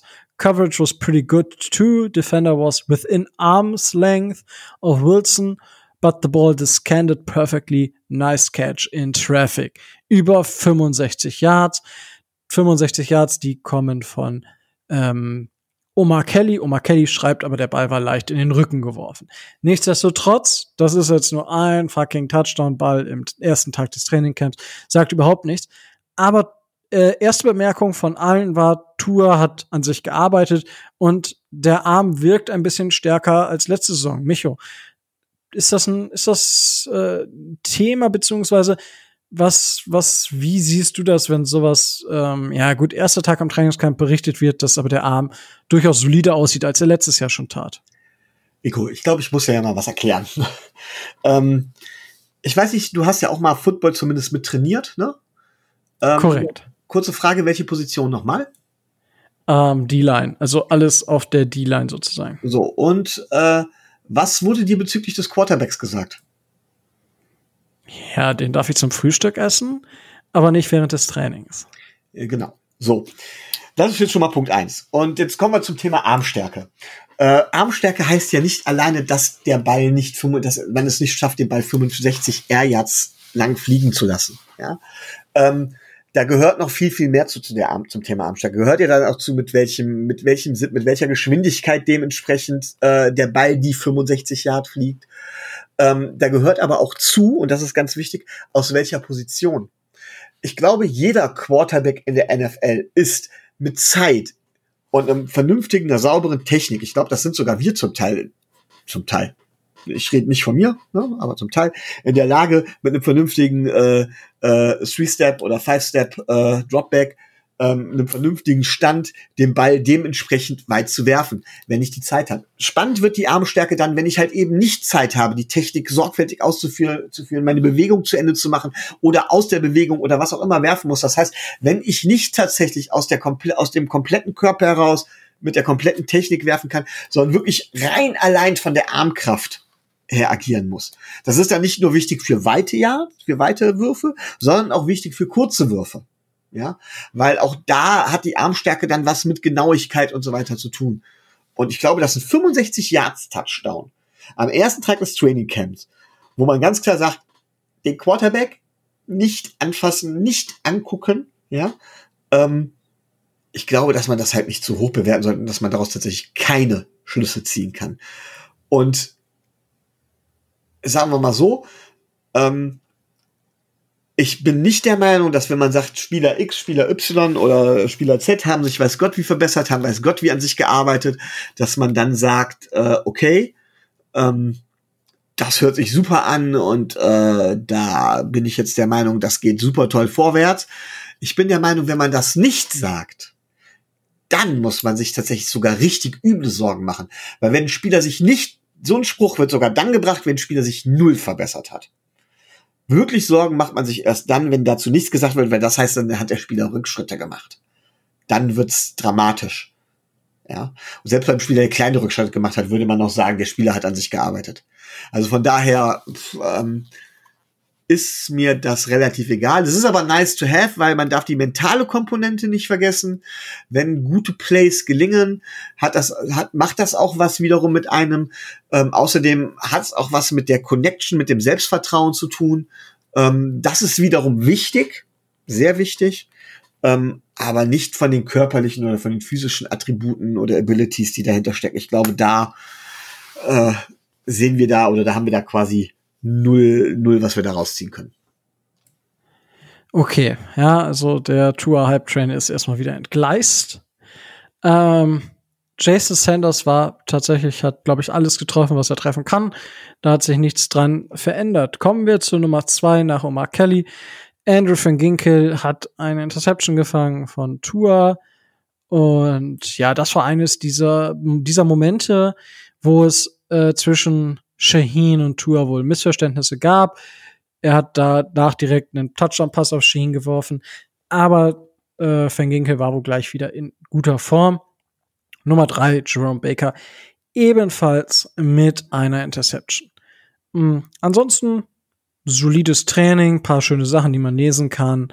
Nichts, wie Micha schon richtig gesagt hat, nichts, worüber man sich jetzt viel Gedanken machen müsste. Es ist schön zu hören, dass von außen Tour so aussieht, als würde er durchaus ähm, besser aussehen als das Jahr zuvor. Das erwarte ich aber auch von ihm. Äh, ehrlicherweise, da muss er, muss er angreifen, da muss er zeigen, dass er, dass er es ist. Das ist die Saison seine Aufgabe. Ähm, ja, dann kommen wir zum Elephant in the Room. Xavier Howard war auch da, hat ganz normal professionell trainiert, Warum sage ich ganz normal professionell? Es geht ja schon länger darum, dass, ja, dass Xavier Howard unzufrieden scheint mit den Dolphins, weil er nicht der bestbezahlteste Cornerback der Dolphins ist, weil er zu wenig Geld verdient. Das ist zumindest das, was man, was man so gehört hat. Es gab es gestern, ist er zum Trainingscamp gekommen, alle so, hey, er reportet und alles ist gut ich, der ein oder andere meinte schon so, I'm just here. Ähm, ja. uh, I'm just here, so I don't get fined. Genau, das war nämlich letzt, das hatte ich auch schon gelesen. Und äh, ja, er hat ein Statement dann auf Instagram äh, hochgeladen und das lese ich euch nicht vor. Ich werde so ein bisschen äh, übersetzen. Also er sagt, ja, mein Herz und meine Seele ähm, hat er gegeben für die Franchise der Miami Dolphins, die ihn 2016 gedraftet äh, haben. Und natürlich liebt er seine Teammates. Ähm, die sind wie eine Familie für ihn. Aber auf der anderen Seite ist die NFL ein Business. Und äh, das Business hat nicht immer das Beste für die Spieler im, im Hinterkopf ja, seine Erfahrungen mit den Dolphins haben ihn halt äh, in den letzten Jahren eins gelernt. Er hat 2018 eine, eine Vertragsverlängerung unterschrieben und das ist, das ist für mich persönlich tatsächlich stark fragwürdig, die er nicht verstanden hat. Ja, er hatte den Vertrag, den er unterschrieben hat, hat er nicht komplett verstanden. Oder wo er sich komfortabel mitgefühlt hat. Er hat das Ding unterschrieben. Ja, so. Er hat von diesem Fünfjahresvertrag zwei Jahre geschrieben äh, und schreibt selber, dass er die out, dass er die zwei Jahre outperformed hat. Okay, das sind zwei Statements, über die man diskutieren muss. Ähm, won, also er ist einer der besten Cornerbacks der NFL.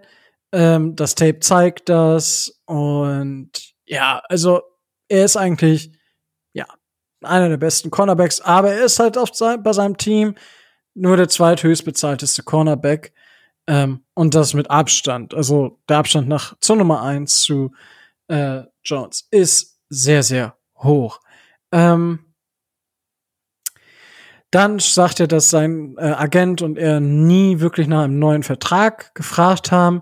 Er möchte, wollte mit den Dolphins die Sachen bearbeitet haben. Die haben Lösungen auf den Tisch gebracht, wie zum Beispiel garantiertes Geld ähm, die sich für die beide Seiten, wie, also für seine Seite wie eine Win-Win-Situation äh, angefühlt hat. Und es waren immer nur Adjustments. Also es waren immer nur Adjustments zum Vertrag. Er wollte keinen neuen Vertrag. Dolphins haben aber diese, diesen Ideen nicht stattgegeben. Ähm, und deswegen sagt er, die Organisation, die Franchise hat nicht in dem guten Glauben, in dem sie an ihn, oder nicht in dem positiven Glauben, in dem sie an, mit ihm hätten handeln sollen, ähm, hätten, äh, das glaubt er einfach nicht und er fühlt sich nicht respektiert, er fühlt sich nicht wertgeschätzt und ähm, glaubt, dass die Dolphins nur ein Business First Approach gehen und das kann er auch. Und genau, wenn er diesen First Business First Approach geht, ähm, deswegen sagt er, dass er nicht glücklich ist momentan und deswegen einen Trade angefragt hat. Bis dieser Trade passiert, ist er nur hier, um nicht bestraft zu werden und er wird sich verhalten wie ein professioneller Spieler. So, das ist nämlich Until that trade happens, I'm just here so I don't get fined.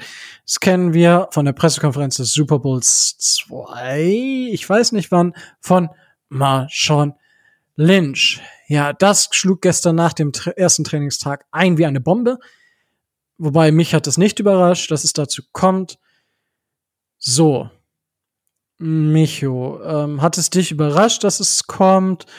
Wie wollen wir ähm, ja, wie wollen wir, wie wollen wir das angehen? Wollen wir die einzelnen Absätze so ein bisschen durchgehen und dann die Gesamtsituation bewerten? Würde ich vorschlagen, weil sonst ergeht sich jeder hier in einem 15-minütigen äh, äh, in, der, in einem 15-minütigen Monolog und äh, ja.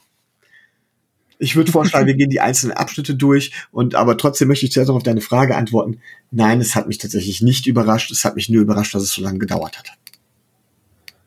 Richtig, das, da sind wir tatsächlich auf einer Seite. So, ähm, ja, er liebt seine Teammates und sie sind wie eine Familie. Also die ersten zwei Absätze sind für mich eigentlich nur bla bla bla. Ja, Moment, dazu möchte ich ganz, ich finde das ganz wichtig, die Absätze sind bla bla bla. Es zeigt aber auch, und das finde ich, das darf man nie vergessen, ähm, dass Xavier Howard tatsächlich, er ist, glaube ich, nicht der Einzige, also er, er macht das ja nicht alleine, sondern er wird da beraten. Deswegen kommt ja diese Formulierung. Und ich finde diese Formulierung, ich liebe meine Teammates, die sollte man im Hinterkopf behalten. Die ist wichtig in meinen Augen für eine Beurteilung. Okay, also für mich ist sie tatsächlich nicht so ganz wichtig. Also ja, es ist gut, aber die, ich finde, er reißt diese Aussage mit einem ähm, mit einem Satz mit ja. einem Halbsatz reißt er sie wieder ein. Aber gut, das ist eine, das, dazu kommen wir gleich. Genau deswegen sage ich, behalten wir die bitte mal im Hinterkopf. Okay, gut. Ähm, das sind die ersten beiden.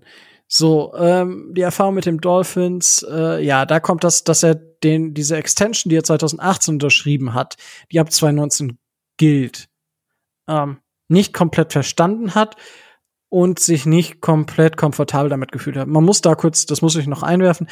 Ähm, Xavier Howard hat sich nach dieser Vertragsverlängerung auch von seinem Agenten getrennt. Das sei dazu nur gesagt, also das so, das dazu. Aber ja, ich habe ja gerade schon, ich habe da ja schon ein bisschen was zu gesagt. Micho, Vertragsverlängerung, Vertrag, den du nicht komplett äh, nicht komplett unter verstehst und wo du dich nicht komfortabel fühlst, unterschreibst du so ein Papier?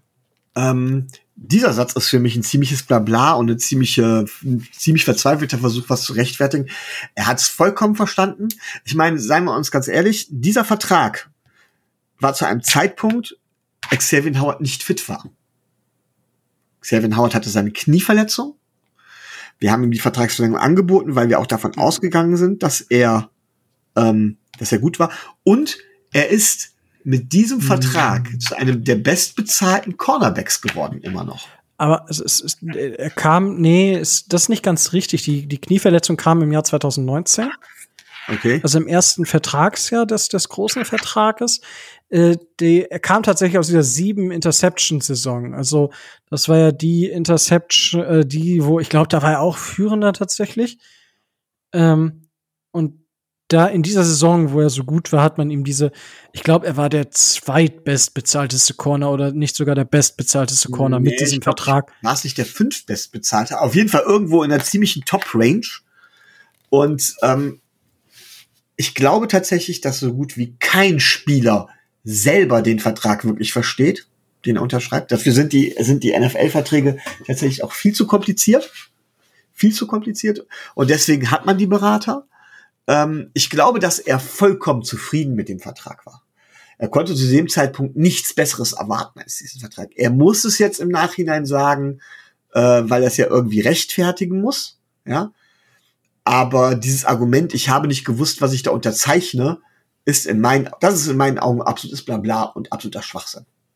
So, ich habe äh, ich habe jetzt noch mal geguckt. Er war 2019 Average Rank, also Average Money per Year, da war er auf Platz 1 mit 15,05 Millionen und Josh Norman war auf Platz 2 mit 15 Millionen.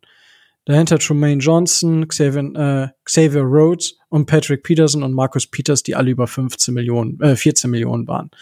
Ähm, so, also er war Fact der bestbezahlteste Cornerback, wenn es um das Average Money ging, 2019. So, das sollten wir jetzt, das ist zumindest jetzt mal Fakt. So, das war der Absatz. Ähm, so, jetzt ist es so, I've played on that deal for, also er hat für zwei Jahre auf diesem Deal gespielt jetzt, hat sich nie beschwert und jeder weiß, dass er diesen äh, Vertrag signifikant outperformed hat. So, Micho.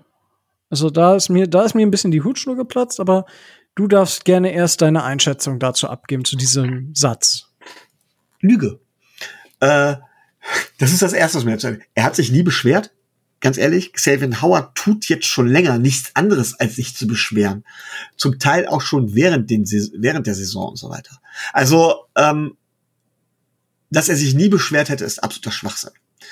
Und dass er absolut outperformed hat, signifikant, stimmt halt so auch nicht. Ich finde, so einen Vertrag out zu performen, ich weiß nicht, wo er jetzt gerade ist, an welcher Stelle er jetzt gerade steht, äh, wie viel bestverdienter Cornerback oder sowas, aber er wird immer noch einer von den top bestbezahlten Cornerbacks sein. Signifikant outperformed hat er definitiv nicht. Ich glaube, das ist eigentlich praktisch nicht möglich, so etwas signifikant out zu performen. Ähm, der Mann hat ein gesundes Selbstbewusstsein, bitteschön, ja. Er hat aber auch ein gesundes Maß an Selbstüberschätzung, beziehungsweise auch da sage ich ganz klar, er sucht oder es wird, man muss auch sagen, ich glaube von seinem Management irgendwo verzweifelt irgendwo etwas gesucht, um halt eben mehr Geld zu rechtfertigen. Was ist, was man schlicht und ergreifend da in meinen Augen so nicht kann. Äh, man kann darüber reden, wenn die, äh, wenn der Cap Space weiter steigt, wenn neue Verlängerungen kommen, wenn eine neue Verlängerung ansteht, dass man dann sein Gehalt weiter anhebt, wenn er weiterhin auf diesem Level performt. Aber zu sagen von wegen signifikant outperformt, nee, sorry. Äh, bleib mal bitte auf dem Boden der Tatsachen, Junge. Und ähm, ich habe das gar nicht so auf dem Schirm gehabt, aber wir haben ja zwischenzeitlich auch schon mal geschrieben, Rico.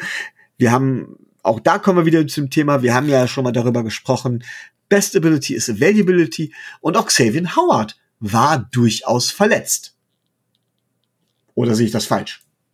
Nö, das ist richtig. Und also das ist ja mein, mein Ansatz in der Aussage. Ähm, kurz zu deiner Frage, wo er jetzt aktuell steht. Durchschnittliches Gehalt ist Xavier Howard mit seinen 15,05 Millionen auf Platz 6.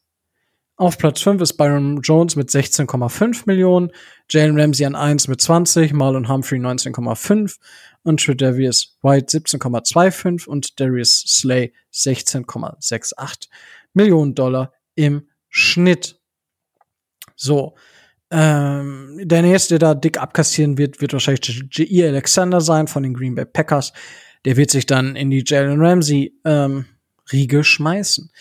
Und ich habe tatsächlich, ich habe nicht gesagt Lüge, aber das ist Bullshit, als ich das gelesen habe, weil, und du hast es schon gesagt, Sagan Howard war verletzt. Sagan Howard hat 2019 fünf Spiele gemacht. Fünf. Das heißt, er hat 21 Spiele von 32 gemacht. Das ist zwar, sind zwei Drittel, wenn man so möchte. Pi mal Irge. Ja, ziemlich genau zwei Drittel. Zwei Drittel. Er hat ähm, insgesamt verdient 26 Millionen. So, wenn ich das hochrechne, 26 Millionen für ähm, für zwei Jahre, wo er eigentlich nur zwei Drittel gespielt hat. Das hieße, quasi das dritte Jahr wäre umsonst. Das heißt, ich müsste auf diese äh, 26 Millionen nochmal 13 Millionen draufpacken, ähm, ungefähr, und hätte dann halt das, was er für zwei Jahre, volle zwei Jahre hätte äh, bekommen, wenn er 32 Spiele durchgespielt hat. Das heißt, im Prinzip, dann sind wir bei 39 Millionen, dann hat er fast die Jalen Ramsey Range.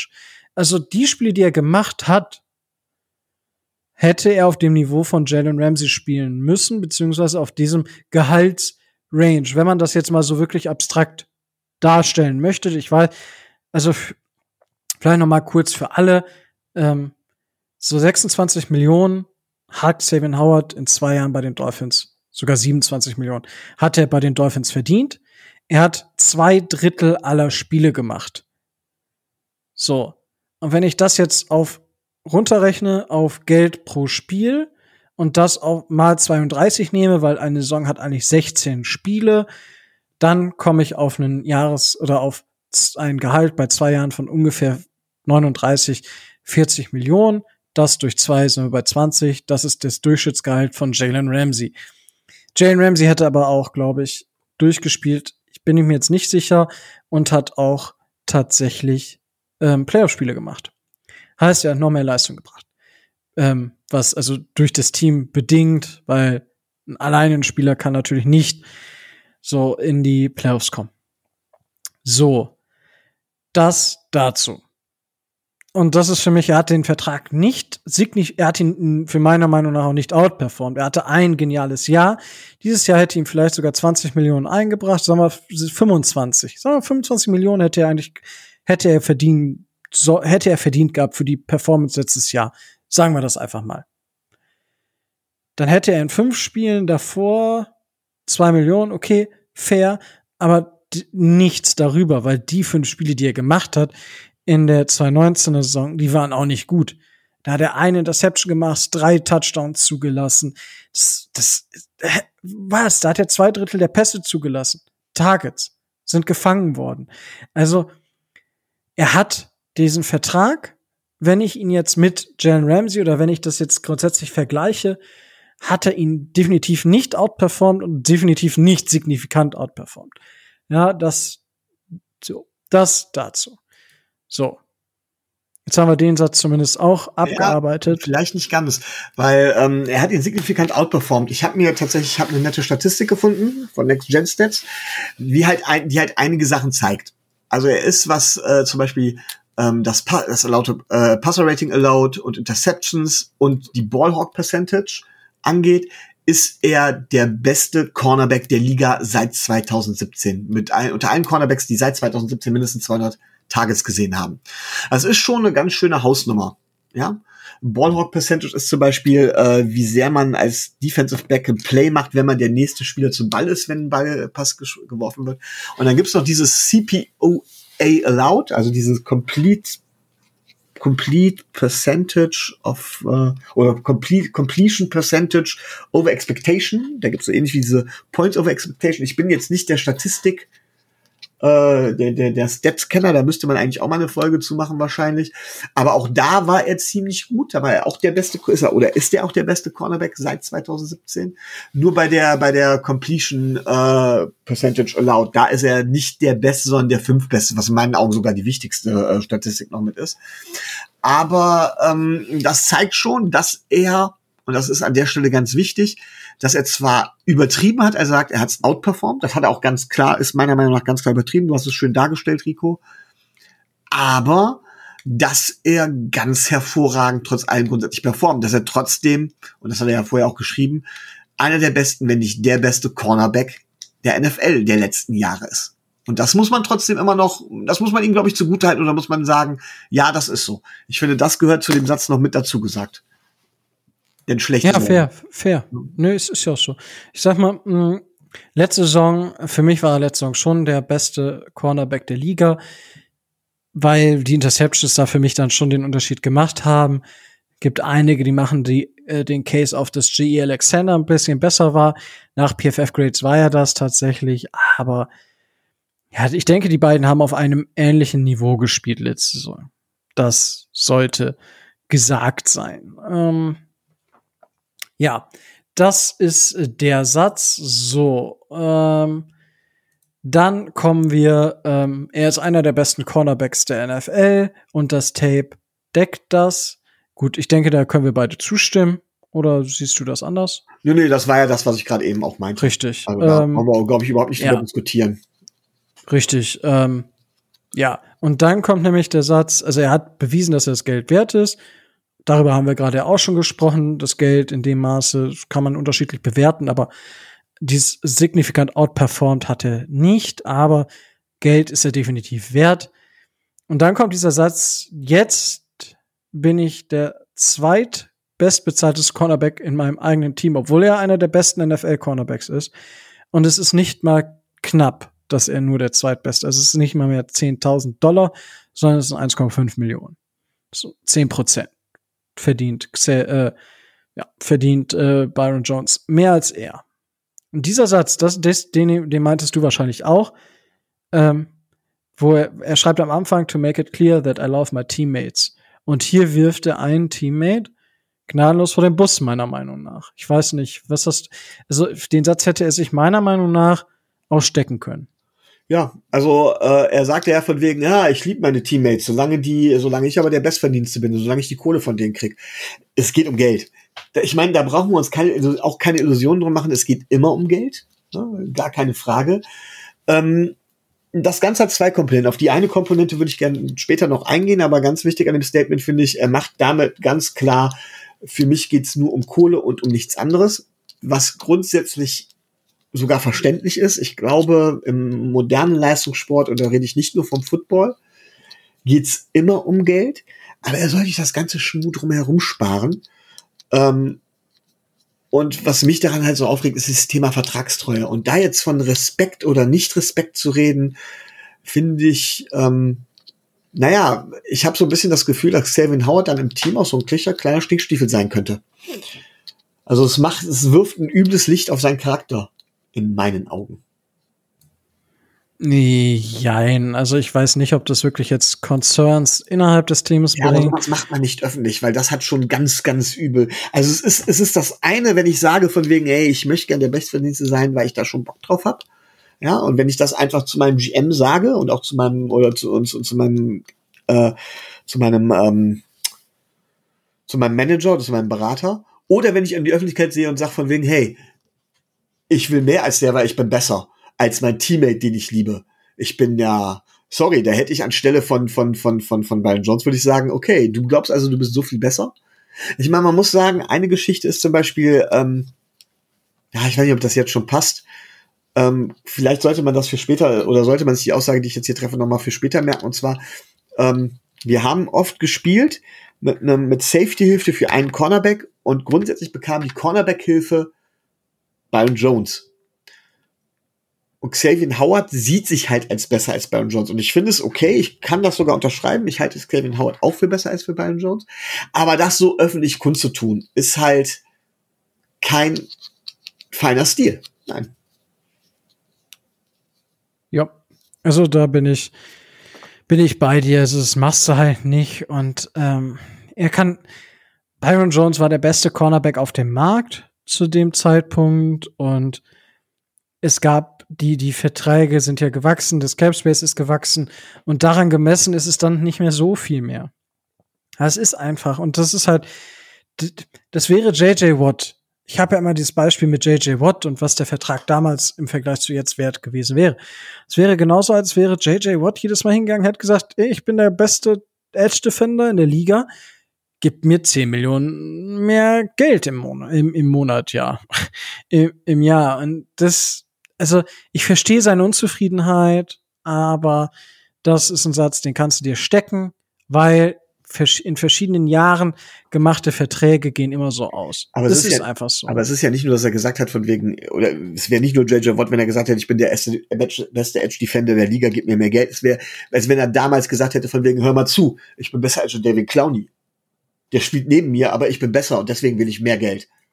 ja, ich weiß gar nicht, ob Jadavian Clowney mehr als als unter Weiß ich nicht, aber es wäre die Aussage vom, vom, vom Ja, natürlich. Also es wäre quasi, wenn, wenn Jadavian Clowney für 5 Millionen im Jahr mehr, mehr verdienen würde, aber es hätte halt diese, diese Spanne die an Zeit vergangen ist und die das Capspace hochgegangen ist, die hätte genau das abgedeckt.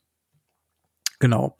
Ähm, so, und jetzt kommt dieser Satz, dass, dass man mit den Dolphins zusammen gearbeitet hat. Man hat Lösungen auf den Tisch geworfen, wie ähm, mehr garantiertes Geld. Und das wäre eine Win-Win-Situation. Und ähm, ja, ähm, das einfach, dass er sich mehr respektiert fühlt und auch Cap freundlich wären. So, jetzt würde Tobi natürlich sagen, nichts ist Cap freundlich, wenn, wenn da was gemacht wird. Ja. Ähm, und die Dolphins haben halt, das sind einfach, haben dem nicht stattgegeben. Ähm, schwieriger Satz. Weil ich finde, er zeigt wahrscheinlich nur die halbe Wahrheit. Das garantierte Geld wird ein Teil der Forderung gewesen sein. Wäre es die einzige Forderung gewesen, dann wäre ich tatsächlich von Chris Greer enttäuscht, dass er nicht gesagt hat, okay, wir garantieren dir das Geld von diesem und von nächstem Jahr. Und das letzte Vertrags- oder das vierte und fünfte, da finden wir eine vertragliche Lösung, wie wir das machen. Ja. Äh, Wenn es nur wirklich daran gelegen hat, dann ist es stark fragwürdig. Aber ja, so ist es halt ein Teil der, der Medaille, ein Teil der Seite, ein Teil dieser Aussage der Vertrag, äh, der, dieser Verhandlung.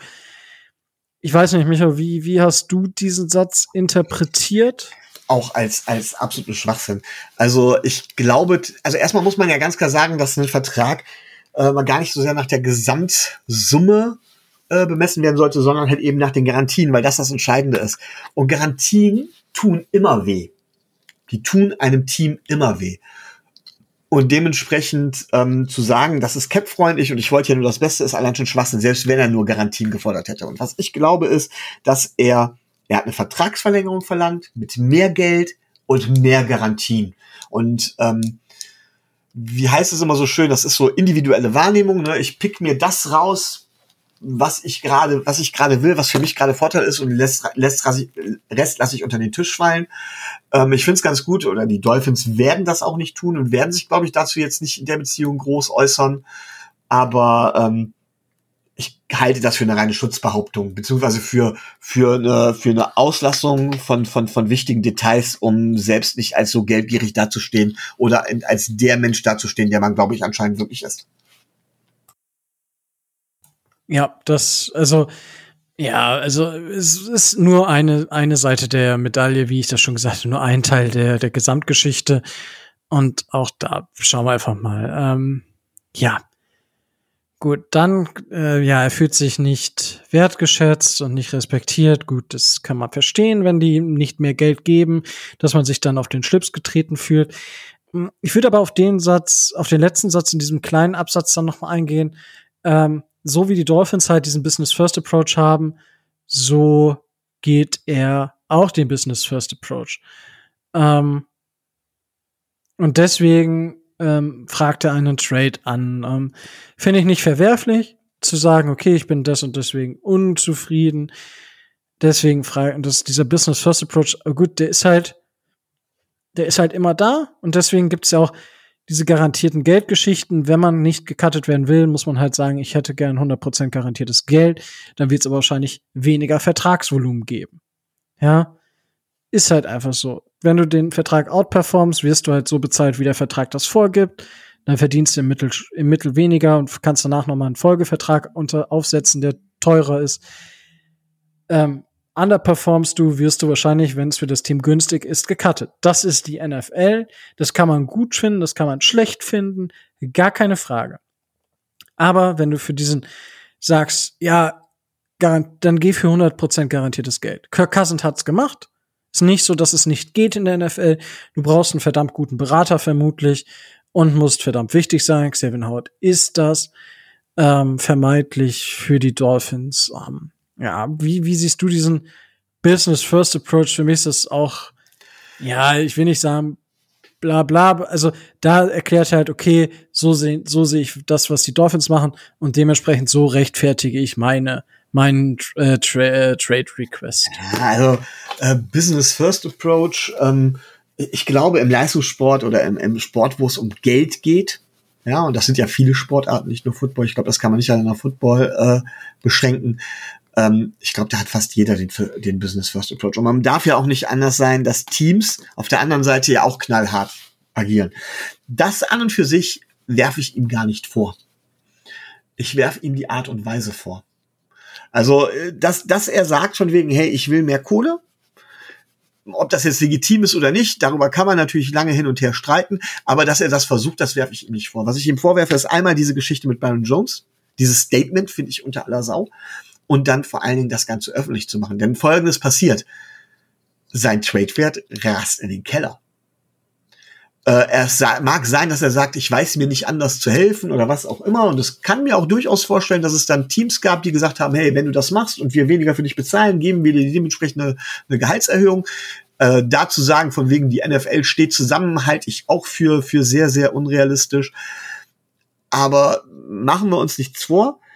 Ähm, den Preis, den Xavier Howard ursprünglich wert gewesen wäre, kriegst du jetzt definitiv nicht mehr für ihn. Ja, und welche Wahl hast du? Ähm, du kannst ihn spielen lassen, du kannst ihn auf die Tribüne setzen, was auch immer, aber ähm, es ist schon so ein bisschen, über die Konsequenzen wollten wir ja gleich, über das Gesamte wollten wir ja gleich noch reden, ähm, dass er dem Verein so ein bisschen mit diesem Statement die Pistole auf die Brust setzt. Und das ist zum einen verträgt sich das nicht mit dem, was er sagt, mit hier von wegen, ich liebe meine Teammates und so, ja. Und zum anderen ist das etwas, was ich ihm als Fan der Miami Dolphins tatsächlich übel nehme. Da bin ich, da bin ich persönlich, da bin ich egoistisch und da bin ich auch äh, nicht objektiv. Äh, ich mag das nicht. Will ich nicht. Hör auf damit. Ganz einfach. ja, also ähm, ich bin tatsächlich, also ja, ich finde es auch Quatsch, weil wir, wir haben es ja also für mich fühlt sich dieser, also für mich basiert alles, was er gerade macht, eigentlich nur darauf, dass er entweder, also er fühlt sich schlecht beraten. Das, für mich führt alles so dahin, ja, irgendwo ist bei dir was falsch gelaufen. So, sorry, wir können nichts dafür, dass du deinen Vertrag schlecht hast aushandeln lassen. Schlecht ist ja auch relativ gesehen. Er war zu dem Zeitpunkt der bestbezahlteste Cornerback. So, sorry, bra, aber was willst du denn? So, dass dann danach immer wieder Spieler kommen, die mehr Geld verdienen. Klar, es wird auch, es wird auch Quarterbacks geben, die jährlich mehr Geld verdienen als Patrick Mahomes. Get over it. Ja, deswegen wird sich Patrick Mahomes auch wahrscheinlich nicht hinstellen und sagen, äh, hier. Und gut, es wird bei den Chiefs keinen zweiten Quarterback geben, der mehr verdient als Patrick Mahomes. Das ist eine Situation, die wird er nicht haben, aber trotzdem. Es ist verdammt, verdammt schwierig. Und ähm, natürlich stehen die Leute jetzt Schlange und ich würde gar nicht sagen, dass die, ähm, dass die NFL, bitte, das ist nicht ab, dass der Preis sinkt. Wir haben es bei Jamal Adams gesehen, da sind auch noch Mondpreise oder ist der Mondpreis bezahlt worden von den Seahawks an die Jets. Ich kann mir das durchaus vorstellen, dass das auch so passiert. Und die Dolphins haben ja jetzt gesagt, sie werden diesem Trade Request nicht stattgeben. So. Das kann man natürlich sagen, oh ja, hm, das haben sie, sie haben gesagt, sie werden Mika Fitzpatrick nicht traden, sie haben gesagt, sie werden Larry Tunsil nicht traden. So. Jetzt hat man für Mika Fitzpatrick einen First-Round-Pick bekommen und dann ganz viele Tausch von mehreren Picks, am Ende noch ein bisschen mehr als ein First-Round-Pick rausgekriegt. Und für Larry Tunsil in diesem Mega-Trade zwei First-Rounds, ein Second-Round-Pick. So, und ich sehe die Dolphins, und da bin ich ehrlich, und da können viele Leute sagen, du bist bescheuert. Das ist eine Jamal Adams Trade-Geschichte. Ich glaube nicht, dass sich die Dolphins auf was anderes einlassen werden und sollten. Sie haben, also, auch das, diese, wurde mir auch schon auf Twitter, diese, die haben nicht diese Leverage. Oder der Spieler hat kein Leverage. Wenn die Dolphins ernst machen, sitzt Xavier Howard fünf Jahre bei den Dolphins fest. Er hat noch drei Jahre Vertrag, zweimal plus zweimal Franchise Tag theoretisch, wenn alles eskaliert und die Dolphins sagen, scheiß drauf, dann könnten sie fünf Jahre auf Xavier Howard zurückgreifen. Das ist aber nicht Sinn und Zweck der Geschichte. Ja, das wird, werden die Dolphins nicht machen. Ähm, aber man hat schon gesagt, auch Brian Flores hat heute nochmal betont, man ist weiter in Kontakt und sucht auch weiter den Kontakt mit den, mit dem Agenten von Xavier Howard, um das ganze Ding ähm, vom Eis zu bekommen, um die Wogen zu glätten und um Xavier Howard im Team zu halten. So, jetzt ist natürlich die Frage, Micho, glaubst du, dass, dass Xavier Howard noch lange ein Teil der Dolphins sein wird, auch dass er in der ersten Woche für die Dolphins starten wird? Nein. Ich glaube nicht, dass Xavier Howard nochmal einen Snap für die Miami Dolphins spielt in einem Regular Season Spiel. Ähm, tatsächlich glaube ich, dass sein Trade Erfolg haben wird. Sein Trade Request. Ich glaube, dass wir ihn irgendwo hin traden werden. Ähm, das wird uns ordentlich schwächen. Ich glaube, dass es aber auch keinen Sinn macht, den Spieler jetzt noch zu halten nach dieser Aktion. Nach dieser Aktion. Ich glaube, dass das, dass das äh, uns auch nicht weiterhelfen würde. Ähm, ich bin darüber tatsächlich ehrlich gesagt auch ziemlich enttäuscht. Ähm, denn Xavier Howard ist für mich eigentlich der Schlüsselspieler in der Defense, ähm, auf dem auch unser Defense-Konzept beruht. Äh, es wirft uns weit zurück. Ein bisschen fällt uns jetzt auch die Verpflichtung von Byron Jones damit auf die Füße. Auf der wollte ich eine Sache nämlich noch zu sagen. Ich weiß gar nicht, ob wir es hier schon mal gesagt haben, aber es wäre halt doch schon witzig, wenn man jetzt sagen würde, okay, du möchtest der Bestbezahlte werden, okay, wir cutten Byron Jones. Dann bist du der Bestbezahlte bei uns. Ist das jetzt der Respekt, den du brauchst? Ja, das hatte ich, ich hatte das, glaube ich, mal. Ich weiß nicht, ob du es so, ob du's ja, gesagt die- hast. Auch, auch die, ja, das stimmt, das weiß ich jetzt nicht, aber dieser Gesichtsausdruck, wenn, äh, wenn nach diesen ganzen Verhandlungen hin und her und auf einmal muss äh, Xavier Howard ähm, ins Büro von Chris Greer und bekommt gesagt, du hör mal zu, du bist ja jetzt der bestbezahlteste Cornerback, er reibt sich schon die Hände, ja, wir haben gerade Byron Jones gecuttet. Einfach nur wie ich. ja, wie die Gesichtszüge entgleisen und er sagt, what the fuck. Äh, ja. Aber ja, klar. Ist äh, Ja. Ähm, witziger Approach. Also ich sehe tatsächlich, ich sehe tatsächlich nicht, äh, dass Xavier Howard da bei uns dementsprechend noch spielen wird.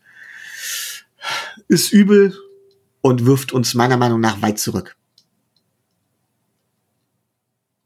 Ja, da haben wir, ja, also das wäre jetzt ja die Frage. Wie weit, Genau. wie weit wirft uns das zurück? Okay, So, dann, darf, dann darf ich ja, dann, dann hole ich direkt mal was weiter aus. Dann, weil, ich glaub, das ist jetzt der Punkt, wo wir beide mal nicht einer Meinung sind heute. Ne? das ist korrekt. Äh, ich glaube, dass Xavier Howard der Schlüsselspieler in unserer Defense ist, auf dem alles aufbaut. Unsere Defense agiert sehr darüber, dass wir, wie die Patriots früher auch, dass wir halt viel Man Coverage spielen können, dass wir mit den, dass wir eins zu eins quasi mit unseren Cornerbacks agieren können. Oder aber nur ein Cornerback Hilfe, Safety-Hilfe bekommt.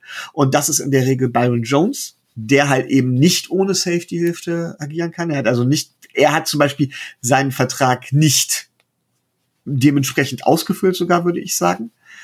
Ähm, und wir müssten, und unser Kader ist auch so aufgebaut, dass genau das halt eben funktioniert. Das ist das, was uns auch zu einer guten Defense letztendlich verholfen hat, die wir punktuell verstärken wollten. Und jetzt bricht die Säule schlecht hinweg. Das kann man, finde ich, in meinen Augen damit vergleichen, wie wenn man der Chiefs Offense plötzlich ich sag Patrick Mahomes oder meinetwegen auch Tyreek Hill, aber ich sag eigentlich sogar Patrick, äh, Patrick Mahomes wegnehmen würde. Genauso ist, glaube ich, der Verlust von Xavier Howard für die Defense der Miami Dolphins zu sehen.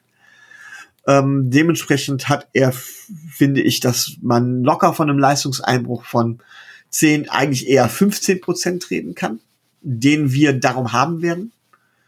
Ähm, das wirft uns ganz weit zurück und dementsprechend der, der Vertrag von Byron Jones kam halt da etwas zu früh, beziehungsweise es war, es war zu viel zu einem zu frühen Zeitpunkt. Ähm, das ist bitter und wir müssen im Prinzip in unserer Secondary in meinen Augen von vorne anfangen, denn wer soll Xavier Howard ersetzen? Es- Ich höre jetzt viele, die davon reden, dass unser Second-Tier-Cornerback, den wir letztes Jahr in der ersten Runde gedraftet haben, dass er äh, Xavier Howard ersetzen soll. Aber erstens glaube ich, dass er das qualitativ nicht hinbekommt.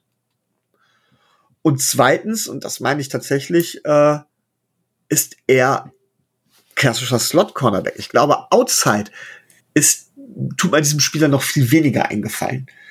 Ähm, es wird bei uns eine riesen Lücke klaffen. Das macht es einfach schwierig. Ähm, ja, aber du siehst das anders, Rico, ne? Also ich sehe also es nicht anders in dem Sinne, dass es uns schlechter macht. Also da sind, wir, da sind wir einer Meinung, nur die Frage ist, wie viel schlechter. Und du hattest ja diese, diese 15 Prozent und ich sag, wir sind bei 5 Prozent. Weil, also, erstmal ganz simpel gesagt, 15 Prozent, das sind zwei Spieler weniger fast. Ähm, Sehe ich nicht. Klar, Byron Joe, ach, Xavier Howard ist der wichtigste Spieler der Defense. Gar keine Frage. Nur sage ich auch, wir haben es geschafft, fünf Spiele 2019 zu gewinnen mit ohne Xavier Howard. So, und jetzt ist unsere Defense deutlich, deutlich besser. Und mit Xavier Howard ist jetzt quasi, Xavier Howard war, war erst nur das, das Juwel. Jetzt haben wir um dieses ganze Juwel halt eine, eine schöne Krone gebaut, ja, schön verziert mit kleineren Juwelen. Die sind, die sind aber immer noch da, diese diese Krone ist noch da, nur der dicke Klunker fehlt hat. Das heißt, das ganze Ding wird nicht mehr so wertvoll. Sondern jetzt machst du da halt so einen kleinen Klunker wieder rein. Der passt nicht da ganz rein wie der große Klunker. Aber ja, so sehr, sehr bildlich gesprochen. Sondern dementsprechend sage ich, es, es trifft uns mehr oder weniger hart. Fünf, ich würde sagen fünf Prozent, die unsere Defense durch den Weggang, wenn es dazu kommt, von Xavier Howard schlechter wird. Ähm, Noek Benogany ist, muss man gucken. Er hat am College beides gespielt. Ich traue ihm durchaus zu, auch äh, Outside zu spielen. Er bringt das Zeug mit, definitiv. Ich fand es ein bisschen witzig, das wollte ich vorhin noch sagen, das ist mir vorhin abgegangen. Äh, McCourty, der, der neue Cornerback, Safety, Hybrid, whatever, meinte, er freut sich endlich mal Teil von etwas Größerem als er selbst zu sein. Und das ist ja ein sehr, der, der hat ja schon 100 Jahre bei den Patriots jetzt gespielt. Finde ich, war, ein, war eine schöne Note von so einem Spieler, so einen Satz zu bringen. Das erdet erstmal. Ähm, aber wie gesagt, ich glaube, es ist super traurig und eigentlich sollen wir alles tun, um Xavier Howard zu, zu halten. Ähm, er kann nachher der Difference Maker sein in einem Spiel. Ich sehe aber auf Dauer halt jetzt nicht, dass es 15 Prozent sind. Ich sehe auch nicht diese Patrick Mahomes Geschichte. Ähm, da würde ich vielleicht jetzt, äh, ich, ich weiß nicht. Also ich überlege jetzt gerade mir so ein Team, die so ein ich, Devonta Adams, Devonta Adams, wenn du Devonta Adams von den Packers wegnimmst. Vielleicht, vielleicht so, aber dann, nee, das passt auch nicht. Wenn du AJ Brown von den Titans wegnimmst, dann hättest du nur noch Julio Jones da. Ja, ich glaube AJ Brown. Ja, dann passt das wieder. Ähm, aber ja, es ist ganz, ganz wild, was ich gerade versuche zu sagen. Ich sehe es einfach nicht, dass diese, diese Lücke so, so groß ist. Also klar, sie ist da und es wird auch ab und zu wehtun. Aber ja, sie wird uns nicht umbringen. Und ähm, ja, also wie gesagt, ich, also ich gehe tatsächlich davon aus, dass kein Team den Preis bezahlen will, den wir äh, haben wollen und deswegen Seven Howard ein Miami Dolphins bleibt und mit mehr Garantien im Vertrag in die neue Saison startet. Tatsächlich meine Bold Prediction, so also mehr oder weniger bold. Es haben aber tatsächlich schon einige Teams angefragt, unter anderem wohl geht von ihnen Rappaport von einer Stunde ähm, zwei letztjährige Playoff-Teams haben schon angefragt. So, bei ich hätte da mal eine Frage an dich. Ja. Okay, stell dir doch Folgendes vor. Ähm, wir traden Xavier Howard, bekommen für ihn einen Third-Round-Pick. Wir legen noch Tour oben drauf und bekommen die schon Watson. Ähm, ja. Würdest du das machen? In der jetzigen Situation? Ja. Ja. Weil was, was, was passiert hier? Du hast zwei Jahre kein, also ich verstehe diese Emotionalität, die Diskussion ist emotional aufgeladen und wenn das stimmt, was er gemacht hat, dann, das haben wir hier auch schon, das ist ekelhaft und das gehört ja, sich nicht. Und, aber jetzt mal rein sportlich gesehen, wird er maximal eine Saison aussetzen müssen, ne? Ja, selbst wenn zwei sind. Was sind zwei Jahre Franchise Quarterback, wenn du danach 13 bis 20, 13, 15 Jahre Deshaun Watson als Franchise Quarterback hast. Das ist der Spieler, wo du als, als GM jahrzehntelang nach suchst. Ja, das ist nach Patrick Mahomes der Quarterback für die nächsten Jahre. Vermutlich. Ja, wenn ich jetzt ähm, natürlich die ganzen Rookies, die in die, in die NFL kommen, muss man beobachten. Äh, ja, also ich würde ich würde ich machen. Bin ich bin ich dabei. Ich würde ihn jetzt auch für Xavier Howden und First Round Pick würde ich den Texans geben für Deshaun Watson. Jetzt zwei Quarterbacks. Okay. Ich, Aber also ich würde es tatsächlich nicht machen, deswegen wundert mich das so ein bisschen, aber ist okay. Ich kann, ich, fair enough, ich verstehe dein Argument. Also nur Sport, also ich verstehe jeden, der sagt, er möchte den Spieler des Sean Watson aufgrund dessen, was er gemacht hat, nicht bei den Ja, ja. Dolphins sehen. Ich habe mir eine Frage gestellt. Würden die Dolphins mit Deshaun Watson den Super Bowl gewinnen, würde ich mich weniger freuen, als wenn sie es mit Aichi Bombaichi machen würden? Oder mit Tua? Oder mit keine Ahnung wem? Ich sage ja. Also ich zumindest Okay. von mir. Das ist das Also bei Problem, weil, weil ich glaube, dass Stephen Watson das getan hat und ich da nicht viel von halte. Aber was ich vor allen Dingen sage ist, und das ist mir ganz, ganz wichtig, ich glaube tatsächlich, deswegen habe ich zum Beispiel noch den Third Round Pick oben drauf gelegt, ähm, ich glaube tatsächlich, dass man Tua, man hat viel dafür getan, um Tua, also man hat viel dafür getan, um, um, um an den Punkt zu kommen, an dem man ist. Und ich finde, dann sollte man versuchen, diesen Weg auch weiterzugehen. Man glaubt ja an Tour. Wenn man an Tour nicht geglaubt hat, hätte man eh anders agieren müssen. Und wenn man an Tour glaubt, dann muss er dieses Jahr, dieses Jahr auch bekommen. Vollkommen. Ohne Wenn und Aber. Da muss man hinterstehen. Und aus diesem Grund würde ich einen Spieler wie Deshaun Watson nicht holen. Aber es ist eine interessante Frage, was ist Xavier Howard wert? Und wir reden jetzt hier, reden wir über einen, reden wir über zwei First, First Round Picks oder über was reden wir? Und wenn ich das jetzt irgendwie vergleiche, dann muss ich ganz klar sagen, boah, ich glaube, wenn du Glück hast, kriegst du für Xavier Howard einen First und einen Third Round Pick. Vielleicht, ja, ich glaube, das ist so, das ist so eine realistische Preis, Preis, Preisrange, in der du ihn kriegst. Mit ein bisschen Pech kriegst du einen hohen Second Round und mehrere Late Round Picks. Und einen Spieler oder sowas. Aber ich glaube tatsächlich zwei First Round Picks von dem Gedanken können wir uns verabschieden. Ich weiß nicht, wie du das siehst, Rico. Ähm, ja, also ich würde es aber trotzdem nicht unterm First und Second Round Pick machen. Also, weil die Jets haben für, für Jamal Adams zwei First Runner bekommen und wir nicht. Sollen nur einen First Round Pick für Xavier Howard bekommen? No, das sehe ich nicht. Das sehe ich, also ich glaube auch, dass das die Diskussionsgrundlage für Chris Greer sein wird. Auch der Vertrag, den den Xavier Howard mitnimmt zu einem neuen Team, ist super teamfreundlich und dann geben die ihm halt einen neuen, neuen Vertrag über ein Jahr länger mit mehr Geld und mehr Garantien. Äh, also, puh. Also, das ist für mich, der Vertrag ist halt schön für die Dolphins. Aber, also, ich bin, ich bin ehrlich und sehe, also klar kann es sein, aber ich, ich glaube nicht, dass das nichts ist, was Brian Flores nicht fixen könnte. So, soll ja den einen oder anderen geben, der Hashtag Culture ähm, getweetet hat zu der Diskussion. Ähm, aber ich sehe schon, dass Brian Flores, dass wenn es dazu kommt, dass Xavier Howard am Ende zufrieden ist oder man sich fair geeinigt hat, dass das passen kann. Also so kann, kann ich zumindest, äh, so würde ich das zumindest sehen. Also von, von meiner Situation aus. Und ja, ich, wir können auch gerne über einen Spieler und einen First-Round-Pick sprechen.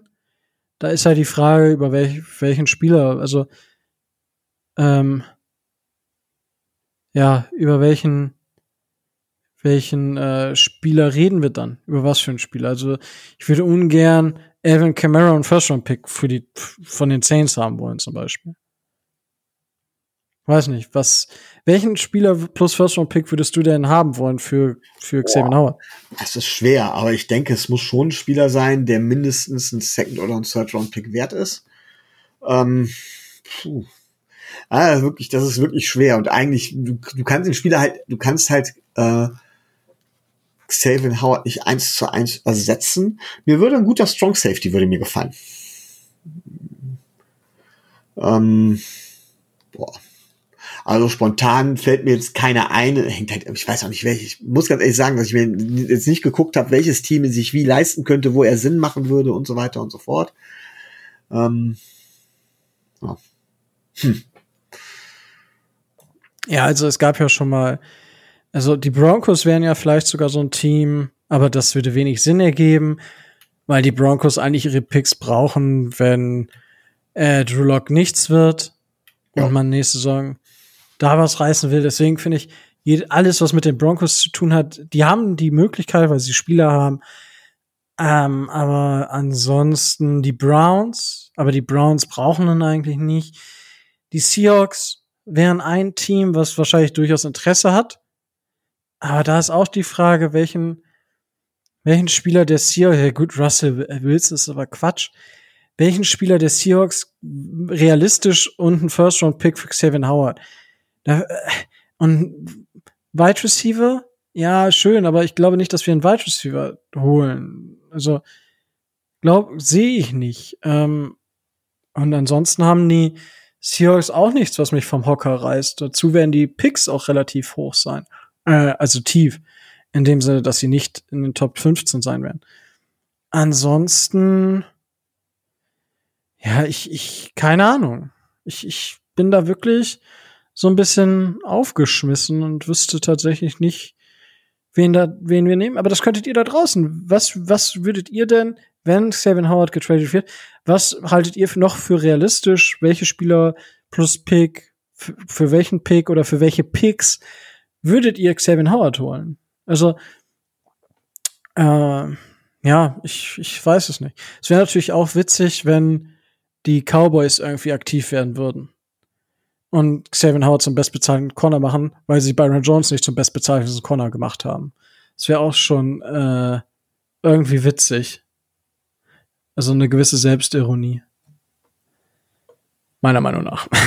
Weiß nicht. Ähm, Ja, ja, nee, alles klar. Wunderbar, also das ist auf jeden Fall momentan, es bleibt spannend bei den Dolphins, egal was ist. Wir machen uns selber ein paar Themen. Gibt es noch etwas, worüber du sprechen willst, Micho? Nee, ich glaube, das war erstmal fürs erste, nach den zwei Wochen wirklich alles. Wir haben jetzt auch gut wieder was voll gemacht. Da gibt's ja wieder voll auf die Ohren. Ähm, ja, gut. Ich habe nämlich auch nichts mehr. Ich hoffe, ich habe nichts vergessen. Wenn ihr Fragen habt, fragt uns einfach zum Thema Xavier Howard. Bitte lasst eure Meinung auch da. Ja, also es interessiert uns natürlich auch, was eure Meinung zu verschiedenen Themen ist. Ähm, so, jetzt ist gerade noch mal Barry Jackson äh, Tweet reingekommen. Ähm, der sagt, allowing this to fester or trading him to a team only for future draft picks and not a high level player in return potentially drops the Dolphins from fringe playoff, 6th to 10th in the AFC, to non playoff team. That's the case for fixing, for fixing this with Howard. Das ist ja nichts anderes, was wir auch gesagt haben. Ich sehe nicht. Also, ich glaube, dass wir, dass die Offense einen großen Sprung macht und deswegen Seven Howard nochmal in der Gesamtbetrachtung der Dolphins weniger wichtig ist. Ähm, gut. So. Das dazu. So. Aber jetzt mache ich die, mache ich die Kiste hier zu. Ähm, ich bedanke mich wieder. Es war, hat mir super viel Spaß gemacht, auch wenn Tobi heute nicht dabei war. Es war meine Ehre, dabei zu sein. Mm, Wenn ihr uns unterstützen wollt und so cool sein wollt wie Gregor, dann unterstützt uns doch bitte monetär. Es geht schon ab 2,50 Euro im Monat auf Patreon. 2,50 Mo- 2,50 Euro, das ist ungefähr das, was ein großer halber Cappuccino kostet. Also mehr als ein kleiner Cappuccino sozusagen. Ja. Ähm, und das, dafür habt ihr schon Spaß im Monat sozusagen. Ähm, weil ihr upgradet einfach euer Leben. Ja, das muss man auch mal sagen. Ja, das können alle confirmen, die dabei sind. Wenn ihr aber sagt, hey, ich habe das Geld nicht oder ich möchte es auch nicht dafür ausgeben, das ist vollkommen in Ordnung. Es wird trotzdem fast jede Woche noch den Dolphins Drive geben.